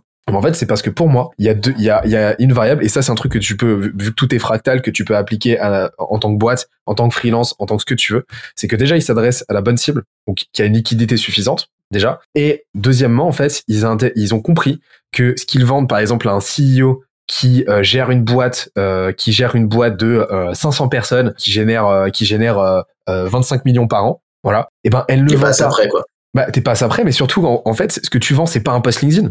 Tu lui vends le temps, l'économie du temps qu'il aurait passé à l'écrire lui-même. Et ce temps lui coûte beaucoup plus cher à lui qu'à quelqu'un qui a moins de revenus, tu vois. C'est ça l'idée. Et c'est-à-dire qu'en gros, bah, le CEO, lui, a compris euh, a compris, si t'adresses à toi, qu'il doit publier sur LinkedIn trois fois par semaine minimum, que c'est indispensable, c'est une commodité, parce que si lui le fait pas, ses voisins, ses concurrents le feront et ça sera délétère. Et donc à partir de là, lui, il a pressé dans sa tête que, ok, lui, ça lui prendrait trois fois une heure par semaine. Son temps à lui coûte euh, 10 000 euros de l'heure, ok? Parce que en, en, l'espace d'une heure, il peut prendre trois décisions qui peuvent faire gagner euh, à chacune 100 000 balles à sa boîte. Donc son temps vaut 10 000 euros et ben lui, il a aucun problème à payer, euh, à acheter un poste 500, 1000, 1500 balles. Aucun problème. C'est ça. Et en fait, ça, une fois que tu as compris cette logique-là de pricing et, que tu as compris que tu as compris vraiment ce que tu vends, et ben tu as, as, tout gagné. Et là, tu peux pricer sans aucun problème et, et doubler, enfin, fois 10 tes prix. Quoi. C'est ça. Et puis tu peux le faire avec assurance, sans, euh, sans être dans le bégaiement, tu vois, c'est important aussi. Ça, c'est essentiel. Euh, quand tu annonces tes prix, tu les annonces. Tu sais, le petit bégaiement au moment d'annoncer ton prix, là. Là, tu sais que t'as perdu la vente. ah, c'est pas bon, ça. C'est, ça veut dire quoi? Tu sais, quel signal tu renvoies? C'est clair. Tu renvoies un mec qui sait pas qu'est-ce qu'il vend, tu vois, et qui est pas sûr de lui. C'est pas, ça peut pas marcher. Ça se justifie pas un prix. Ça, ça, ça se, ça se, s'annonce. Enfin, ça, en fait, ça s'annonce même pas. Ça se partage. Et d'ailleurs, en parlant de vente, moi, je parle jamais de prix. C'est un petit tip que je pourrais donner à plein de gens. Et tu l'annonces quand alors? Bah j'annonce pas. Ouais mais ouais mais de closing. À partir, ouais, mais à partir de quand? Eh ben nous, on va faire un R2, on va dérouler euh, notre euh, présentation euh, qui est personnalisée, c'est-à-dire qu'à chaque fois, elle correspond au cas client, quel step de croissance il se trouve, quel est le constat pour lui, qu'est-ce qu'on peut l'emmener faire, tu vois. Ok. Donc appel de découverte, R1 où là tu rentres un peu plus dans le détail, R2 co- closing. R2, voilà, c'est un call de closing. Et là tu vas vraiment bosser une présentation, tu vas individualiser le truc à chaque fois. En gros, R1, ils ont beaucoup parlé, ils ont plus de salive. R2, ils sont tranquilles, ils prennent un petit verre et ils sirotent et c'est nous qui nous occupons du travail, tu vois. Donc, on leur présente tout ça. Euh, c'est ultra personnalisé. Une fois qu'on a fini cette phase de projection, on a une phase pédagogique pour leur expliquer leur marché. On est sur du growth. Tu le sais très bien, tout, tout comme moi, que c'est un marché qui doit être encore appris. C'est pas encore un marché euh, comme le marketing. En fait, moi, ce qui est bien, c'est que j'ai connu ces marchés que t'évangélises. À l'époque où je rentre chez Publicis et que tu vends du site web, la seule solution pour en avoir un, c'est d'avoir des bêtes de codeurs. Ça coûte infiniment cher. Il n'y a pas d'autre solution sur le marché. Il n'y a pas de no-code. Et quand tu fais bonjour, je viens de vendre un site, le mec il dit j'en veux pas du tout parce qu'il n'a pas conscience de ce que ça va devenir, tu vois. Et donc on est sur une phase d'évangélisation de marché. Nous aussi on y est en soi. C'est pas encore un produit évangélisé et ça devrait l'être. En fait, n'importe quelle boîte elle devrait avoir ce culture growth. Mais ça le sera un jour. C'est normal. C'est pour ça que vous s'est positionné dessus. On, on prend ce pari d'avenir, tu vois. Et donc on a cette phase d'apprentissage où on explique qu'est-ce qui va se passer, un peu comme on a pu le faire lors du podcast, tu vois, euh, différemment. Ensuite, on leur explique notre méthodologie pour qu'ils comprennent exactement comment on fonctionne et qu'est-ce qu'on va aller dérouler, tu vois. Et euh, on termine par euh, qui va t'accompagner, quel est son rôle, voici ta solution, il y a le prix qui est affiché, et c'est parti, prêt à scaler, on avance, quoi. Parce que de toute manière, si tu as fait un bon pitch, si tu sais vendre, si tu l'as bien réfléchi en amont, tu as validé des étapes au fur et à mesure de ton call avec ton client en cours. Tu vois, chaque étape qu'on valide avec un client, c'est aussi une porte de sortie pour le client. Trop de sales veulent enfermer les gens. Eh, chacun est libre de faire ce qu'il veut. On soit bien d'accord. Moi, chacun lecteur, lecteur qui vient me voir, il a le droit d'être en opposition avec ce qu'on pense et ça me fait même plaisir. D'accord? Ce qui compte, c'est de savoir si, ok, quand il te fait une remarque ou une objection, elle est construite ou pas, et la réponse que tu lui apportes, est-ce qu'elle le satisfait ou pas? Mais il faut qu'il y ait des portes de sortie. Tu présentes ta boîte, tu laisses une porte de sortie. Est-ce que tu fites avec mes valeurs ou tu fites pas? Suffit pas, on va pas plus loin. Je te parlerai même pas de ma solution, ça sert à rien de toute façon. Tu vois, tu fites avec, tu fais une découverte sur un R1, tu fais un récapitulatif, tu reformules avec tes mots et tu lui dis est-ce que j'ai bien compris tes objectifs, tu vois? Si tu les as pas compris, bah si c'est pas ça ton objet, bah donne-moi ton objet. Bah si ton objet j'estime que je peux pas l'atteindre, on se dit au revoir, c'est pas grave. C'est une porte de sortie. Tu valides euh, la pédagogie que tu as eue sur ta, ta solution. Est-ce que cette solution elle te va? On parle pas de prix, on parle de solution. Est-ce que tu es convaincu que cette solution elle peut te faire péter et réussir à atteindre tes objectifs? Oui, j'en suis sûr. Ok, c'est validé. Il avait le droit de dire non tu vas le chercher vraiment. Tu fais pas un petit oui, il faut que ce soit franc, tu vois, que ce soit vraiment pur. Et là, quand tu arrives au prix, tu le présentes pas. De toute façon, s'il est convaincu, il va t'en parler tout seul. Et qu'est-ce qui va se passer? Si tu es vraiment un bon vendeur en technique de vente pure, et pour donner un peu de contexte à tous ceux qui sont dans la vente et qui nous écoutent, eh ben, il va sûrement avoir un petit effet de, de froid. Parce que quand c'est l'heure de sortir la carte, on réfléchit encore une nouvelle fois. Ça veut pas dire qu'il va pas le faire. Faut pas avoir peur de cette étape. Elle est cool. C'est normal. Et justement, c'est un signal positif. S'il te pose pas la question, ça sent pas bon. C'est toi qui vas devoir, eh, tu m'as pas demandé pourquoi. C'est pas normal, tu vois. Donc nous, pour aller l'actionner, on va juste le projeter. Ok, donc je te book ton call. On a une place telle date. Ça te va ou pas? Si ça lui va, bah, on file, tu vois, c'est que c'est bon, on a validé. Si ça lui va pas, bah, on va aller traiter l'objection. Et l'objection, elle peut être une seule chose. Soit elle est liée à la durée, soit elle est liée au prix. À ce moment-là, si tu as bien construit ton pitch, tu plus que deux choses qui sont traitables et que tu maîtrises. Parce que tu l'as travaillé en amont. Et donc, bah là, on va refaire toutes les portes de sortie avec le client. Je comprends. Mais on s'est bien dit ça. Ouais, on s'est bien dit ça. Ouais, ouais, ouais. En fait, c'est quoi qui va passer le prix? Tu vois, parce que c'est la seule chose dont on n'a pas parlé. Ouais, c'est le prix. Et là, bah, c'est parti. Traitement d'objection. Alors, tu remets ton prix face à quelque chose. Tu revalorises. C'est important. Parce qu'il faut remballer le paquet cadeau. D'accord? Une fois que tu as revalorisé, euh, tu lui fais raisonner en coût de l'opportunité. Si tu prends pas cette décision, de toute façon, tes solutions, c'est celle-ci, celle-ci, celle-ci, elle te coûterait tant. Moi, je peux te coûter tant. Et à toi d'évaluer combien chacune des solutions qui sont sur ton marché vont te rapporter. Parce que quoi qu'il arrive, ton problème, il est là et il va pas se résoudre tout seul. Donc tu vas faire un choix. Je t'ai pas dit que tu vas le faire pour moi. Et moi, je m'en fous que tu le travailles pas avec nous. On soit d'accord. Parce que c'est vrai, en fait, on s'en fout. On t'a sélectionné, on a envie de bosser avec toi, tu vois. On a envie, on t'a montré notre intérêt. Mais dans la finalité, si tu le fais pas, c'est pas tu vois. T'as le droit. T'as le droit de prendre d'autres décisions. Mais moi, je te donne vraiment tout le cadre de tes décisions. Par contre, on se dit une seule chose. Ton retour, c'est quand? Ouais, mon retour dans une semaine. Ah, les gars, dans une semaine, mon père, il est mort. euh, ma mère, euh, euh, ma mère, elle est partie. euh, moi, je suis en train d'avoir fait trois enfants. Non, t'as un vrai problème. Il est urgent. Il est aujourd'hui. euh, et généralement, je vais te le dire très cash et tu peux le dire à tes clients. Mais toi, Benoît, si demain t'as un clou dans le pied, tu vas pas à l'hôpital demain. Tu vois, tu vas aujourd'hui. Sinon, c'est que t'as pas compris que t'avais un gros problème. Alors là, j'ai mal fait mon travail. Et c'est impossible que j'ai mal fait mon travail parce que je l'ai bien travaillé. Tu vois. Donc, c'est normal qu'en fait la personne en face de toi dévalue le truc parce qu'elle essaie de retrouver un rapport de race. En fait, c'est le moment où l'émotion, elle disparaît au profit de la logique, le logos, tu vois. Et tu dois l'aider, l'accompagner à retrouver cette logique, pas l'émotion. L'émotion, il l'a eu, il en a existé, il l'oubliera jamais, tu vois. Par contre, tu dois l'aider juste dans son cheminement de logique parce qu'en fait, ne l'oubliez pas. Vous lui proposez quelque chose à quoi il ne s'attendait pas parce que quand il est venu vous voir, il pensait que la solution qu'il lui fallait, c'était pas celle-ci. Le besoin inconscient. On en revient à ce que je disais tout à l'heure. OK? On lui a fait découvrir un besoin inconscient. Parce qu'en réalité, tu as conscience de tes problèmes que quand il est trop tard. Et donc, les besoins de ta qui sont inconscients, c'est eux qu'il faut résoudre. Parce que la composante de tes problèmes, elle est plus inconsciente que consciente. Et là, c'est normal, du coup, qu'il résonne avec de la logique. Et on lui dit, on lâche du laisse. Soit tu veux le faire tout de suite, tant mieux, tu vois, pas. Soit tu veux pas le faire tout de suite, tant pis, mais tu, est-ce que sous 48 heures, selon toi, tu peux prendre ta décision? Deux jours, ça suffit à n'importe qui pour dormir, se réveiller, être tranquille, redormir, se réveiller, prendre une décision. Et au-delà, c'est nous qui t'accompagnerons pas. Parce que un manque d'implication, du coup. Et que quand on fait ce qu'on fait nous, toi, moi, Benoît, tu le sais très bien, on a besoin d'avoir un client qui s'implique. Et du coup, c'est pas grave. S'il s'implique pas, tant mieux encore une porte de sortie. Et c'est donc un vrai échange gagnant-gagnant en réalité, tu vois. Personne force personne. J'aime beaucoup la, tu vois, la, logique de, de, tes trois rounds, en fait. La première phase de qualification où là, en fait, t'es le portier. Donc là, tu commences à faire un pré, un, un, pré-diagnostic. Tu commences à voir déjà si, tu vois, t'es le médecin généraliste, tu commences à voir déjà si euh, vous avez quelque chose à faire ensemble. Juste s'il y a un degré de qualification ou pas. Une fois que c'est qualifié, euh, qui a un pré-diagnostic, bim, là tu rentres en mode vente consultative. Euh, dans, dans le round 1, en fait, tu poses des questions, tu viens de challenger, tu commences à apporter de la valeur, t'apportes des perspectives, tu viens teaser et tu viens euh, euh, et, et, et, tu viens te positionner comme expert en fait. Avec cette erreur fondamentale d'attribution, qui est un biais cognitif qui fait que en posant les questions, en posant les bonnes questions, et eh ben même si toi tu dis rien, le simple fait de poser des questions va faire que tu vas être assimilé à la réponse qui va être donnée et donc tu vas paraître plus compétent. Et, et round 3 là, par contre, tu rentres en mode euh, présentation euh, où là en fait, et, et, et ça tu vois, c'est tu fonctionnes en mode lead magnet en fait à ce moment-là. C'est-à-dire que c'est exactement comme si tu faisais un déroulé de voilà tout ce que tu dois faire. Voilà, je te donne, je te donne le plan, je t'envoie la présentation, fais-le de ton côté. Maintenant la question c'est est-ce que tu es en mesure de le faire? Mais c'est pas parce que tu as la carte au trésor que tu trouves le trésor. Tu vois ce que je veux te dire? Donc en fait, il faut pas avoir peur de donner cette carte. Trop d'entreprises croient que le savoir ils doivent le garder, mais pas du tout.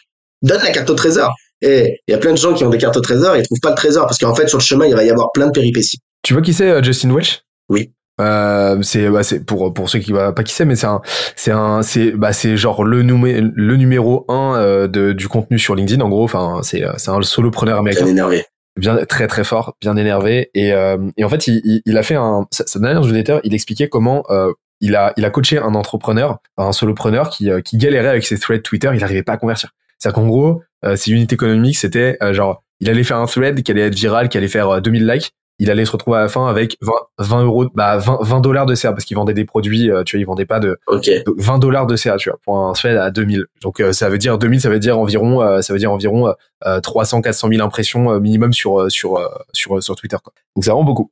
Et en fait, c'était la logique qui était mauvaise. C'est-à-dire que en gros, il était dans une logique d'acquisition classique, c'est-à-dire tu utilises le, tu, utilises le truc, tu, euh, tu renvoies les gens avec un call to action vers une landing page. Donc tu vas en avoir 10% qui vont cliquer, 10% qui vont convertir, à la fin 10% qui vont, euh, qui vont acheter, même pas 5%. Ça c'est la théorie. Au final, tu te retrouves avec des taux de conversion euh, sur la, qui, qui sont, qui sont dégueulasses. En fait, lui, ce qu'il a fait, euh, ce qui lui a fait changer, c'est ok, le même thread, ok, sauf que en gros, enfin quasiment le même thread, mais tu vas le tourner dans le sens de, ok, je vais t'expliquer exactement comment faire ça, ça, ça, ça, ça, ok, euh, enfin tel, tel, tel, comment résoudre tel problème. Donc je vais te faire un tuto. Euh, je vais t'expliquer comment, par exemple, te faire, euh, te créer une, Google, une Google Sheet pour traquer toutes tes finances. Donc je vais t'expliquer dans, le thread étape par étape comment faire. Et à la fin, en call to action, je vais pas te donner un lead magnet ou quoi. Non, je vais te vendre la sheet déjà faite. Mmh Direct il a généré 2500 dollars sur un thread. Et en fait, c'est exactement cette même logique que tu, que tu émules, en fait. C'est-à-dire que vraiment, tu vas donner le plan d'action tu vas donner tout ce qu'il faut. Et maintenant, bah, c'est au client de choisir s'il a envie de prendre le risque de le faire tout seul, de pas le faire, ou de le faire avec quelqu'un qui maîtrise, et a fortiori la personne qui vient lui présenter le plan d'action. Et là, en fait, le choix lui revient. D'ailleurs, quand on est en vente, faut pas forcer à la fin. Quand on est en vente, vraiment, faut pas forcer. Hein. Et, euh, vraiment, il a le choix, d'accord. Votre client, il peut se dire, euh, j'ai pas. Et en fait, vous devez avoir compris que vous avez fini votre boulot et que c'est plus à vous de choisir. Parce que ça aussi, hein, les forceurs de la fin, on les connaît. Hein. Ouais. Faire attention. J'ai connu. Et, et, là, en fait, c'est vraiment du, du, coaching à la prise de décision plus qu'autre chose. C'est vraiment, t'as quelque chose de très psychologique. Hein, c'est vrai anamnèse au bout d'un moment, parce que là, tu te rends compte que tu, euh, tu arrives dans des dans des niveaux de considération et des, des niveaux de, de blocage. C'est chez certains qui sont assez fous. Et c'est souvent le signe que là, il faut arrêter parce que euh, ça peut être euh, très problématique par la suite. On a parlé plusieurs fois de l'offre sans vraiment définir ce que c'est. Qu'est-ce qui fait une bonne offre pour toi? Une bonne offre? Un vrai bon gros produit. un bon, une bonne offre de service. Qu'est-ce que c'est? Déjà, c'est une promesse que tu tiens. Je le répète plusieurs fois dans le call, mais pas de fausses promesses. D'accord? Il y en a beaucoup qui le font. Ne jamais le faire. C'est mieux de sous-promettre et de sur-délivrer, sans pour autant que ta promesse ne soit galvaudée. C'est là le juste milieu à trouver. Il faut une bête de promesse qui fait rêver, mais qui pourtant, mais pourtant, le résultat, tu sais que tu vas faire mieux, tu vois. C'est la base. Comme ça, tu as vraiment un truc irrésistible. C'est une offre qui est construite, qui est bien segmentée, qui est bien pensée, euh, qui fait pas perdre d'argent, on va y, on va y revenir, hein, mais c'est important. Hein. Vendre, c'est bien, euh, mais faut que tout le monde y gagne. C'est une offre qui satisfait ton client et qui résout ses problématiques, mais qui lui donne toutes les, toute la visibilité, justement, toute cette carte au trésor, tu vois. Et ça, c'est trop. Euh, c'est pas une présentation, une bonne offre, tu vois. C'est pas une, présentation d'entreprise, une offre, tu vois. Ça, c'est trop. J'ai vu des plaquettes de 45 pages. On fait ça, ça, ça, on fait ça, on s'en fout. On m'en fout de ce que tu fais. Si tu me rapportes, tu vois. Parlons concret. Une bonne offre, c'est celle qui parle à ton client, c'est pas celle qui te parle à toi. Et c'est celle qui, qui a pas peur d'être clivante. Sans l'être dans l'extrême, hein, mais qui a pas peur de, de pas plaire à tout le monde. Vraiment. Parce que du coup, il faut qu'elle ait un filtre naturel qui permet d'avoir cette délivrabilité successful, tu vois. Et donc, dans le concret, si je la décompose, une bonne offre, c'est euh, qu'est-ce que tu fais? Un constat? Pourquoi tu le fais? En tant qu'entreprise, toi d'abord, d'accord? C'est d'abord présenter qui on est avant de dire qu'est-ce qu'on va faire pour le client. Donc, qui on est Qu'est-ce que tu, qu'est-ce que je fais Qu'est-ce que je promets au global Pas vraiment la vraie promesse pure, d'accord? Pourquoi on le fait? Parce qu'on part d'un constat. Et donc, qu'est-ce qu'on a décidé de vraiment promettre? Bon, qui on est? C'est aussi très galvaudé. Définissez de vraies valeurs. C'est pas bullshit. On en... Alors, toi, Benoît, je sais que c'est un sujet que tu connais. Mais je pense qu'il y a beaucoup trop de gens qui pensent encore que les valeurs sont bullshit. Elles sont bullshit que quand vous les définissez pas correctement. Une valeur, c'est pas ce qu'on a envie d'être, c'est ce qu'on combat.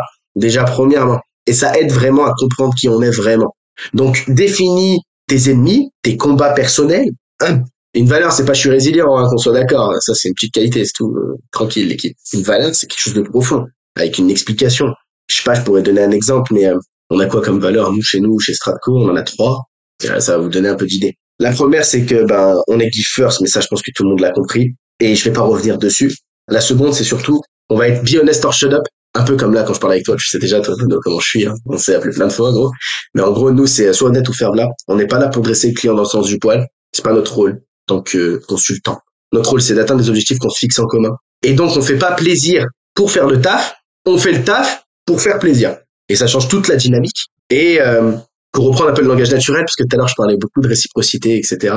Et euh, tu sais, de la nature, etc. Et donc, pour reprendre un peu ce langage-là, je dirais que là, c'est l'arbre de la confiance, tu vois. Bah, pour qu'il pousse, il faut vraiment qu'il y ait un terreau d'authenticité. Pas avoir peur de quitter. Donc ça, c'est notre valeur numéro deux. Et la dernière, c'est qu'on est be winners and nothing. Et ça, c'est un choix. T'es pas obligé d'être comme nous, tu vois. Y a pas de sujet. En fait, il n'y a pas de bon camp ou de mauvais camp. D'accord Être clivant, ça veut pas dire je suis dans les bons ou dans les mauvais. Le problème, c'est que les gens en fait assimilent le clivage à euh, bah moi je suis pas comme lui donc c'est mon ennemi. Pas du tout en fait. Euh, c'est pas ça le clivage. Le clivage, c'est juste dire qui je suis, moi, pour que tu saches si toi en fait tu te reconnais en moi, c'est tout. Et si t'es pas comme moi, c'est pas pour autant qu'on peut pas se comprendre. Tu vois C'est juste qu'on travaillera pas ensemble professionnellement, mais c'est pas pour autant que tu seras pas mon pote. C'est pas pour autant qu'on va pas nouer des bêtes de liens, tu vois Parce que de toute manière, sinon ce serait aseptisé. Et d'ailleurs, nous, notre combat, c'est justement ça avec Be Winners or Nothing, c'est euh, on combat la norme, la médiocrité, tu vois entre guillemets. Euh, en gros, on est dans une ère où euh, on te dit qu'il faut beaucoup apprendre de tes échecs, et je suis d'accord avec vous parce que quand tu perds, t'apprends certes, euh, mais tu sais la défaite c'est comme l'alcool. Quand on abuse, c'est jamais trop bon. Et donc nous, on n'a pas envie d'avoir cette culture-là. On a vraiment envie d'avoir une culture où en fait on est des gagnants. Les gagnants ils regardent la victoire, tu vois, et les autres ils regardent les gagnants. Euh, je sais pas, mais Mbappé quand il rentre sur le terrain c'est pour gagner, tu vois. Euh, Mohamed Ali quand il rentrait sur ring c'était pour mettre KO, c'était pas pour perdre.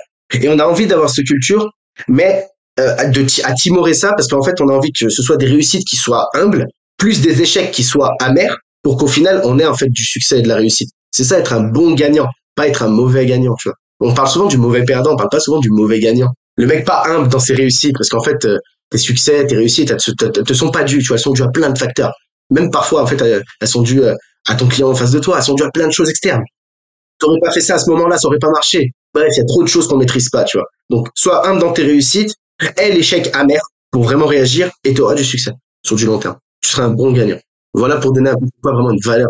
Le, danger de l'échec, et comme tu l'as dit, c'est qu'au bout d'un moment, tu, tu, tu peux t'y acclimater en fait. Effectivement, bah ton dixième échec est moins douloureux que ton premier. Et donc, euh, si tu t'autorises en fait, si tu t'autorises à échouer et à ce que ce soit ok, et eh ben, et eh ben, tu, tu vas très très vite arriver à ton dixième échec, tout simplement parce que bah ton, ton mindset il change. Tu, tu vas tu vas te biaiser dans le sens de ok bon bah je, l'échec est une conditionnalité à ma à ma façon de fonctionner quoi et, et, et là c'est très mauvais et, et effectivement euh, effectivement enfin le, le problème c'est que euh, les gens qui ont ce rapport là à l'échec confondent échec et itération. Oui. En fait un échec c'est bien une fois c'est pas bien deux fois. Deux fois c'est plus un échec c'est une connerie tu vois. Ouais. Mais exactement. Mais tu vois par exemple comme je l'ai dit tu vois tout est fractal. C'est à dire que tu parlais d'Mbappé tout à l'heure. Mbappé rentre sur le terrain pour gagner. Par contre il va tirer 25 fois avant d'en mettre une. Il en met qu'un. Donc il va se planter 24 fois pour euh, il va se planter 24 fois, il va itérer 24 fois, à chaque fois en essayant de tirer un autre endroit, en se positionnant différemment, en réceptionnant la balle différemment, etc. jusqu'à trouver la solution qui fait que la 25e fois, la réussite est là et la réussite emmène la victoire. Mais et donc en fait ce process là itératif, il est fondamental. Mais c'est pas un échec. C'est pas un échec pour parce qu'il le considère parce que s'il le considérait cette itération comme un échec, et eh ben dès le premier euh, dès, le premier tir en fait il dirait bon bah c'est bon j'ai échoué. Je rentre je rentre au vestiaire ou alors je fais plus rien j'arrête. Donc en fait la, la, pour moi la, ce rapport là à l'échec il vient d'une confusion. C'est cette confusion là itération échec. Et ça change tout en fait quand t'as compris ça. Et accepter que ouais comme tout est fractal et que c'est pas parce que t'itères et que là pour l'instant t'as pas trouvé la solution que dans le grand ordre des choses et à l'échelle plus macro t'es pas en train de construire ta future victoire parce qu'à un moment donné, bah, tu auras compris ce qui fonctionne et tu vas itérer comme un product market fit en fait. C'est itératif, brique par brique. Et j'avais une, euh, j'avais une question justement, parce que là on, arrive aux choses, on arrive au, sujet un peu plus deep. C'est quoi ton unpopular opinion à toi? Ah, Bonne question. Vraiment, ça rejoint un peu ce passe d'échec parce que c'est vrai que moi je suis très à contre-courant sur ça. Tu vois, je, me la gagne purement. Mais euh, mon vrai gros unpopular opinion, la croissance c'est de la merde. Il que la rentabilité qui paye. C'est en fait aujourd'hui on est dans une ère où on parle de croissance dans tous les sens, tu vois mais personne a conscience à quel point c'est pas ta c'est pas ta croissance qui te fait ton succès, tu vois. Ta croissance, elle fait le succès de ta boîte. Et ta boîte, c'est pas toi. Et si tu as envie de réussir toi personnellement avec ta boîte, c'est le jeu de la profitabilité, c'est plus le jeu de la croissance. Et ça, on galvote parce qu'on a été dans une ère où l'argent était illimité, entre guillemets, pas cher du tout. Et donc, on a eu un afflux monétaire sur le marché, des levées de fonds exceptionnelles. Et je pense qu'on va rentrer dans un nouveau un nouveau mode de marché. Et c'est très bien. Et c'est pour ça aussi qu'on a lancé Stratco. On a une conscience, c'est qu'aujourd'hui, on va, je pense, et je suis presque persuadé. Et par contre, tous ceux qui disent que les VC ne servent à rien parce qu'ils sont bootstrappés n'ont toujours pas compris non plus le rôle des VC. C'est important à préciser, d'accord? Euh, C'est pas parce que t'es bootstrappé qu'un jour tu lèveras pas, tu vois. Déjà ça, ça me va pas. Euh, tu peux être bootstrappé, réussir jusqu'à un certain niveau et vouloir accélérer, avoir besoin de capitaux et donc faire une levée, tu vois. Exemple type, ça, ça peut arriver. Je sais pas euh, qui a pu le faire? Est-ce que partout a déjà levé? Peut-être, je crois. Donc peut-être partout, ça peut Thibaut Renouf. Ouais, partout. Ah ouais, ouais. Bah, je l'ai, je l'avais reçu dans la saison 1. Il a, il a pas levé, il a fait de la dette. Ah ok, il a fait de la dette, tu vois. Mais euh, quand tu fais, quand tu fais du ça, c'est que tu fais de la dette sans avoir levé, euh, c'est que euh, c'est que t'as des bons indicateurs, parce que sinon les banques elles te suivent pas. Hein. Mais c'est le même principe avec un VC en fait, c'est juste des accélérateurs, faut pas les prendre comme des ennemis parce que t'es un bootstrap, il y a pas deux camps, c'est encore le camp du truc du clivage trop exacerbé. On est dans une ère où il y a il y a du clivage mais mal compris et c'est dommage. Et je dirais que ça, c'est un truc que j'aime pas. Et deux, numéro deux, c'est qu'on va rentrer dans l'ère de la profitabilité, euh, que les boîtes le veuillent ou non. Il y aura beaucoup moins de boîtes qui seront financées. Elles seront toujours financées. À... Ça veut pas dire qu'elles seront moins financées en termes de d'apport par les VC pour les startups, mais je pense qu'il y aura moins de monde financé, tu vois, mais financé plus qualitativement.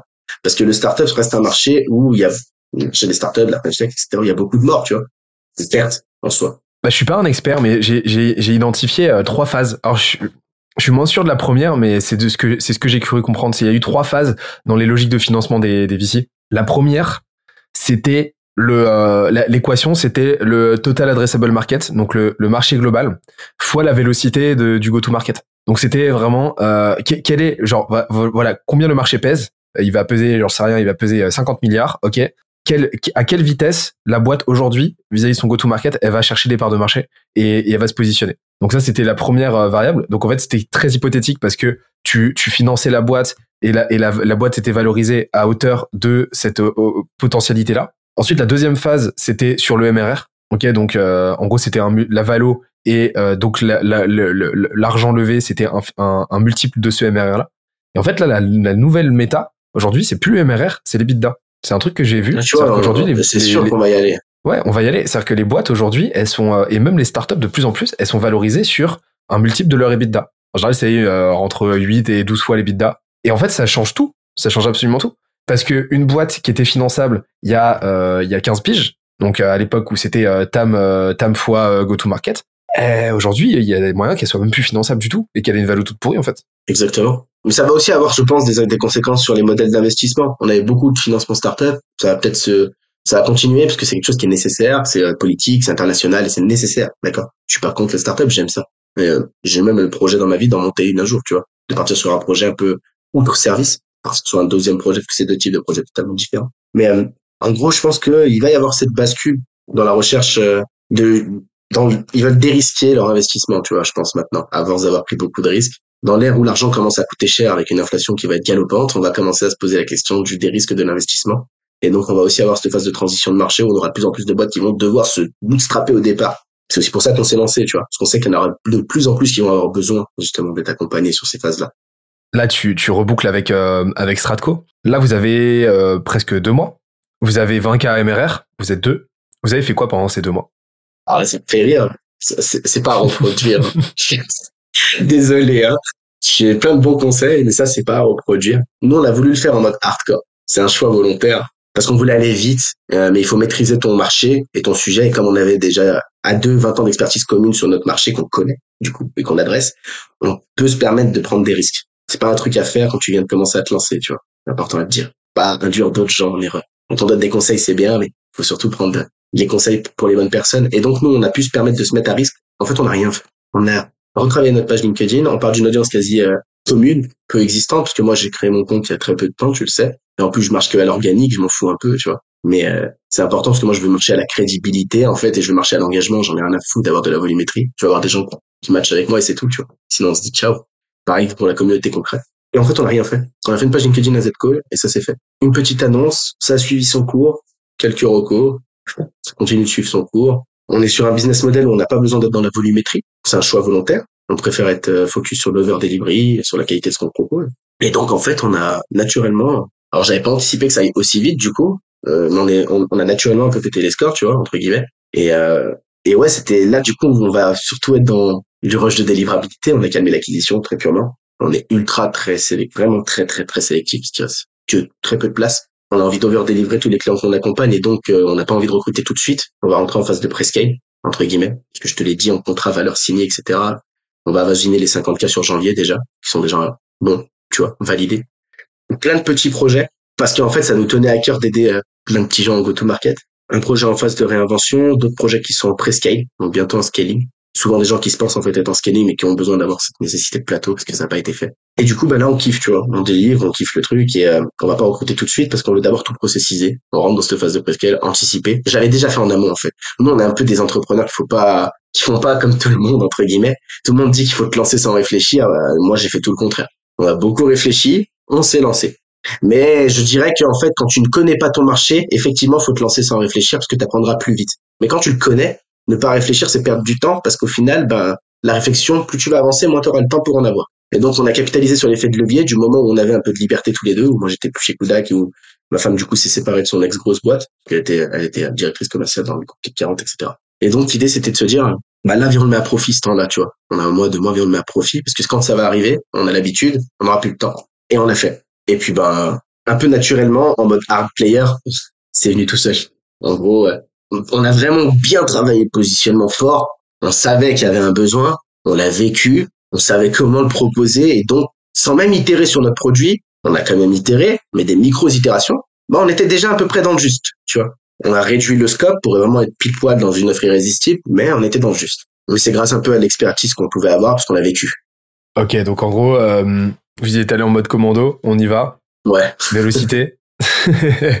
Et j'aimerais bien qu'on revienne sur euh, sur comment vous allez euh, parce que là on a parlé de comment t'as as généré euh, enfin comment t'as as trouvé tes premiers clients, comment t'as closé ton process de vente, mais comment t'as trouvé tes premières opportunités, tes premiers leads en fait. Un poste. Un poste. Post LinkedIn tout classique. Euh...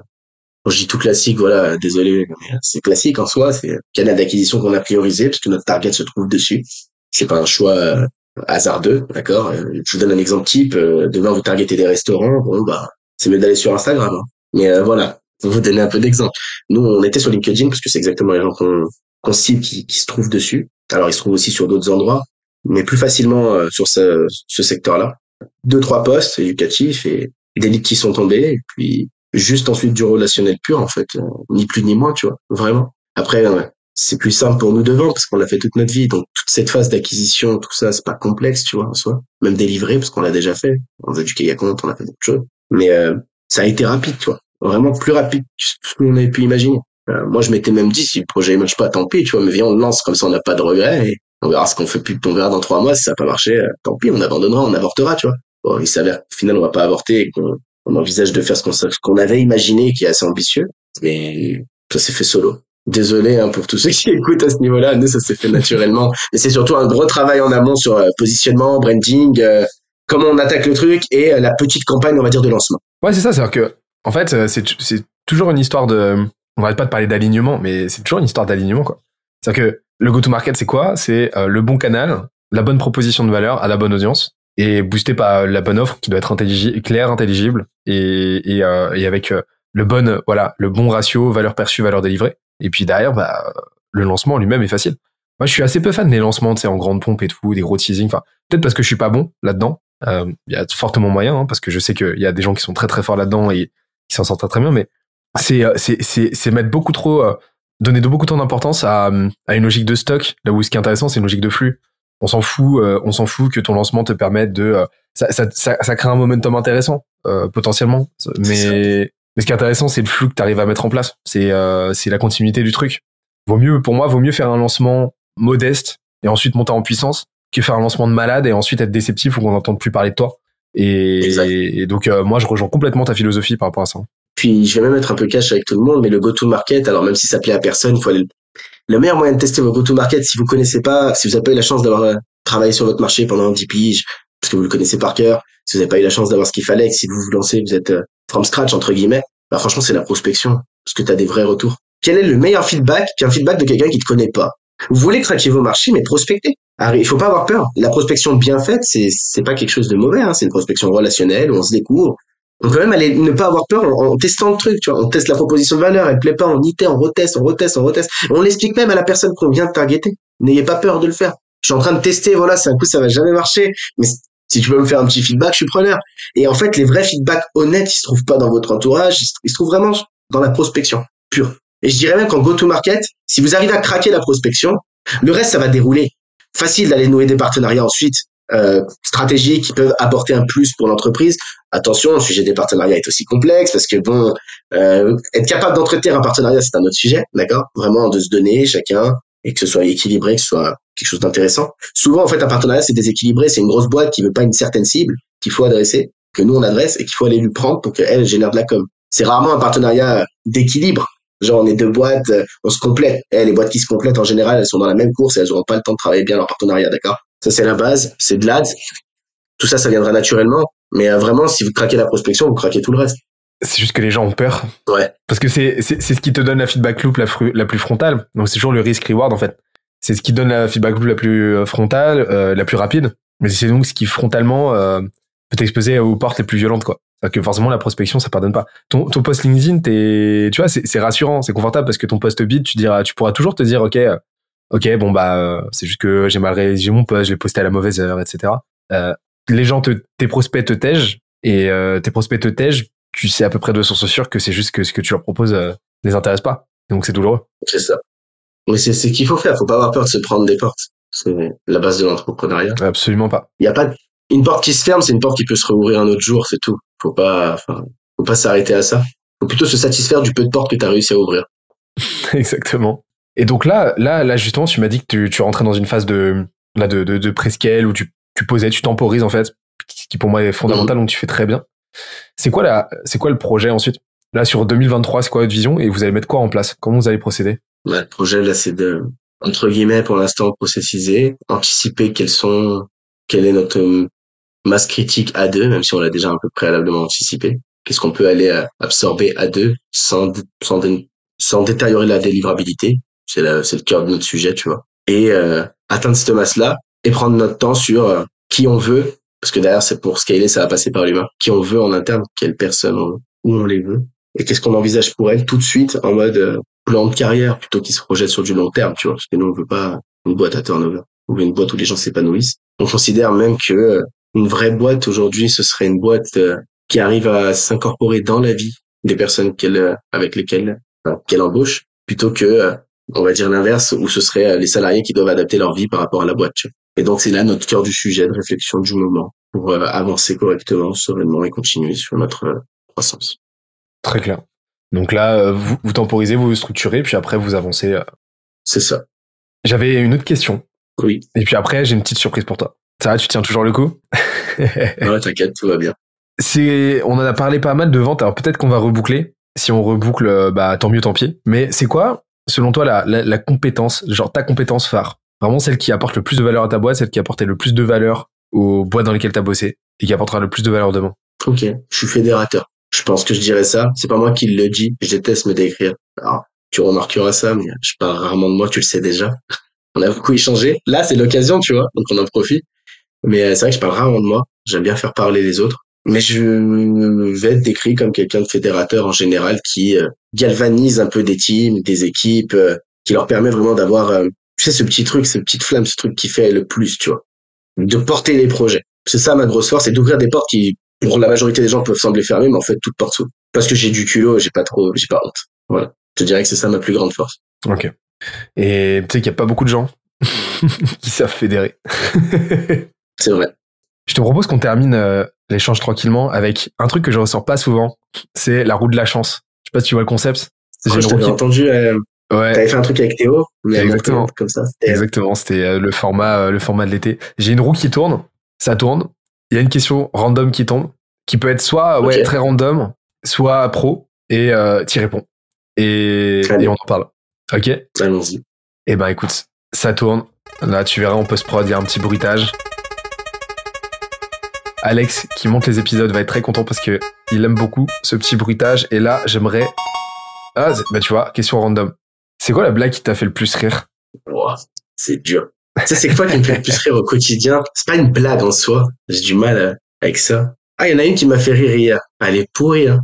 Mais euh, je vais te la raconter. Mais après, je vais te dire aussi qui c'est qui me fait le plus rire au quotidien. La blague qui m'a fait le plus rire que j'ai entendue dernièrement, c'était deux gars, un peu vieux jeu, qui se parlent et tout. Puis t'as Gustave qui demande du coup à Henri, comment on dit, euh, je sais pas en anglais? Et t'as Henri qui lui dit, euh, comment on dit, euh, qu'est-ce que ça veut dire avec donc en français, putain? Et il lui dit. Et l'autre, il lui dit, bah, je sais pas, gros. Et ça m'a tué. J'étais mort, frère. J'étais mort alors que c'est de la merde, tu vois. Je sais pas pourquoi. Ça m'a tué hier. Mais par contre, vraiment, qu'est-ce qui va me faire rire au quotidien, je pense que c'est ma femme. Elle me fait trop rire. Parce qu'en fait, elle a un humour décalé. Elle a un humour du genre, euh, elle va faire un truc qui va pas forcément me faire rire, mais c'est comment elle traite la situation, cette de vide où ça me fait pas rire, que ça me transforme quelque chose en mode rigolade. C'est le petit malaise que j'aime bien. Au quotidien, ça me fait rire tous les jours. Elle me tue. Et sinon, mes enfants, mais ça, je n'en parle pas. Ouais, c'est bah, c'est la base. La base. Peu une tue, euh, une tue. Là, allez, on va se dire un truc sur le podcast. Si vous avez des enfants qui écoutent le podcast, petit disclaimer, n'écoutez pas. Hier, on veut faire dire, ah, avant-hier, on veut faire dire à ma, à ma petite fille barbecue. Elle dit barbecouille. C'est dur à vivre quand t'es daron. Et mamie qui l'entend, elle veut lui refaire dire, mais faut pas qu'elle redise. Tu vois ce que je veux te dire? J'ai été mort. Tu veux une dinguerie soft par rapport à toutes les dingueries que la mienne euh, nous fait? On a des petites lettres magnets, euh, de- des petites lettres de l'alphabet en mode magnet. Un jour, elle arrive avec la, la lettre Q et elle nous fait Maman, maman, c'est les fesses Non. C'est trop bien. Il y a que les enfants qui peuvent te tuer comme ça, tu vois. Et la lettre Q, pour elle, c'est les fesses. C'est trop vidéo. Bon bah, à tous ceux qui voulaient pas faire d'enfants, ils vont en faire bientôt, on est tranquille là. On va avoir un baby boom après le podcast. Achetez, achetez des lettres magnets hein. et un barbecue. Pas vraiment. Vous allez, vous allez, vous allez vous rendre fou. Alors, ça retourne, ça retourne. La roue tourne, tourne toujours, de toute façon. Allez, vous connaissez. Hop. Et puis après, on va s'en faire encore peut-être une, une autre. Et, euh, et on sera bon. Hop là. Alors, attends. C'est quoi l'objet indispensable, l'objet ou l'outil, selon toi, que tout entrepreneur devrait posséder? Hmm. Un PC. non mais pour rentrer vraiment dans le concret, c'est la base déjà. Euh, moi je suis très essentialiste, hein, comme tu l'as, comme tu peux le constater. Ah, un ordi? Ouais, C'est chaud sans ordi. Ou un téléphone, au moins. Au moins un téléphone. Il faut appeler des gens, tu vois. Mais euh, sinon, en outil, Ouais. frérot, aujourd'hui quand même, faut aller sur Notion. Hein. Pour tous ceux qui l'ont pas encore fait, c'est une nécessité. C'est une nécessité de maîtriser cet outil. C'est un outil vraiment, vraiment bien conçu. Alors, je sais qu'ils ont chaud au cul parce que Odoo, euh, qui est un CRM qui a vocation euh, à les copier, euh, va se mettre sur leur, sur leur terrain. Mais en tout cas, c'est vraiment un outil magique, tu vois. Après là, Notion, ils ont ils ont créé un tel effet de réseau aujourd'hui et une telle brand que ça va être dur d'aller déloger. Ouais, carrément. Mais mais tu vois, marrant, j'ai un avis assez assez clivant sur Notion parce que je trouve que pour pour pour une team, c'est indispensable. Alors c'est game changer, mais tout seul, je trouve ça. Tout seul, ça sert à rien. Ah, je trouve ça tellement immonde, mec. Perte de temps même. Perte de temps. Parce qu'en fait, quand c'est tout seul, c'est dans ta tête. T'as pas besoin d'aller, euh, tu vois, déléguer ta pensée. Enfin, Mais j'ai jamais été autant productif, euh, enfin efficace, que le jour où j'ai compris que mon meilleur, mon seul outil de productivité, c'était euh, c'était les notes de mon de mon iPhone en fait. Tu sais, j'ai l'appli ouais, voilà, notes. Ça rejoint ce que je te dis, tu vois, avec mon téléphone. C'est tout. Franchement, ça suffit quoi tout seul. Enfin, tu te fais tes to-do dessus. Enfin, tu peux te, tu, c'est, ça suffit. Tu peux tout faire dessus. Aujourd'hui, en 2022, tu peux tout lancer juste avec un phone. Tu vois, la vérité, c'est celle-ci. Et euh, c'est un PC, c'est un peu plus agréable pour euh, le reste, mais même avec un téléphone, tu peux y arriver. Et euh, je vais te faire une confession, mais tu, ça, tu le sais déjà. Hein, je déteste les visios, moi. Donc le téléphone, pour moi, c'est indispensable. Ne serait-ce que pour communiquer, tu vois. Hop. Et on s'en fait une petite dernière. Et après, je te poserai une question très rapide pour conclure.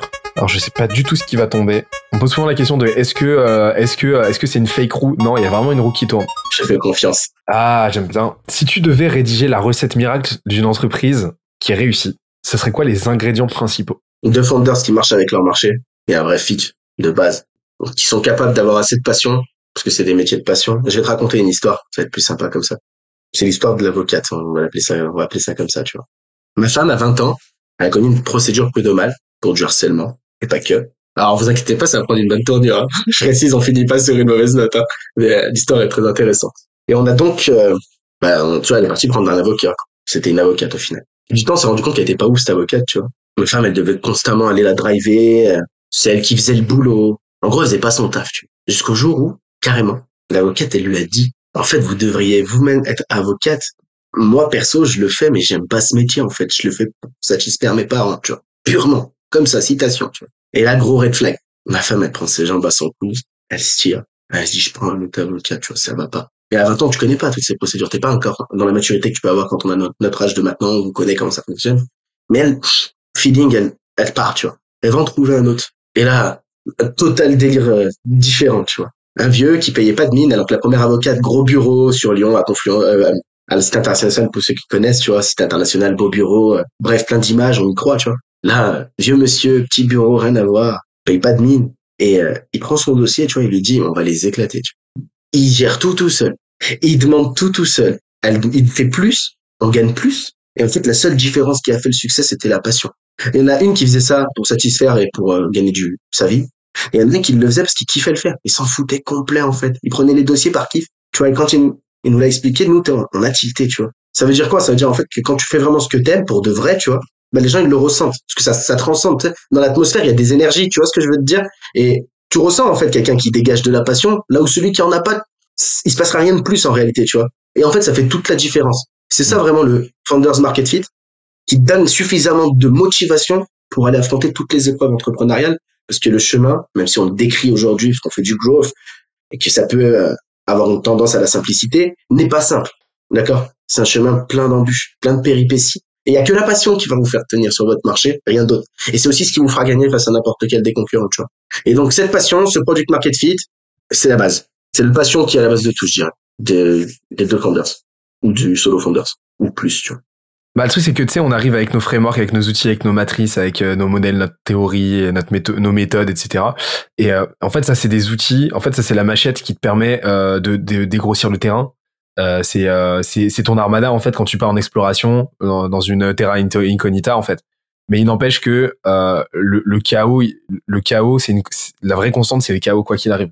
Donc mieux tu vas être outillé, plus tes chances de de survie vont être élevées. Mais quoi qu'il arrive, tu sais pas où tu vas et tu sais pas de quoi ton prochain pas sera fait en fait.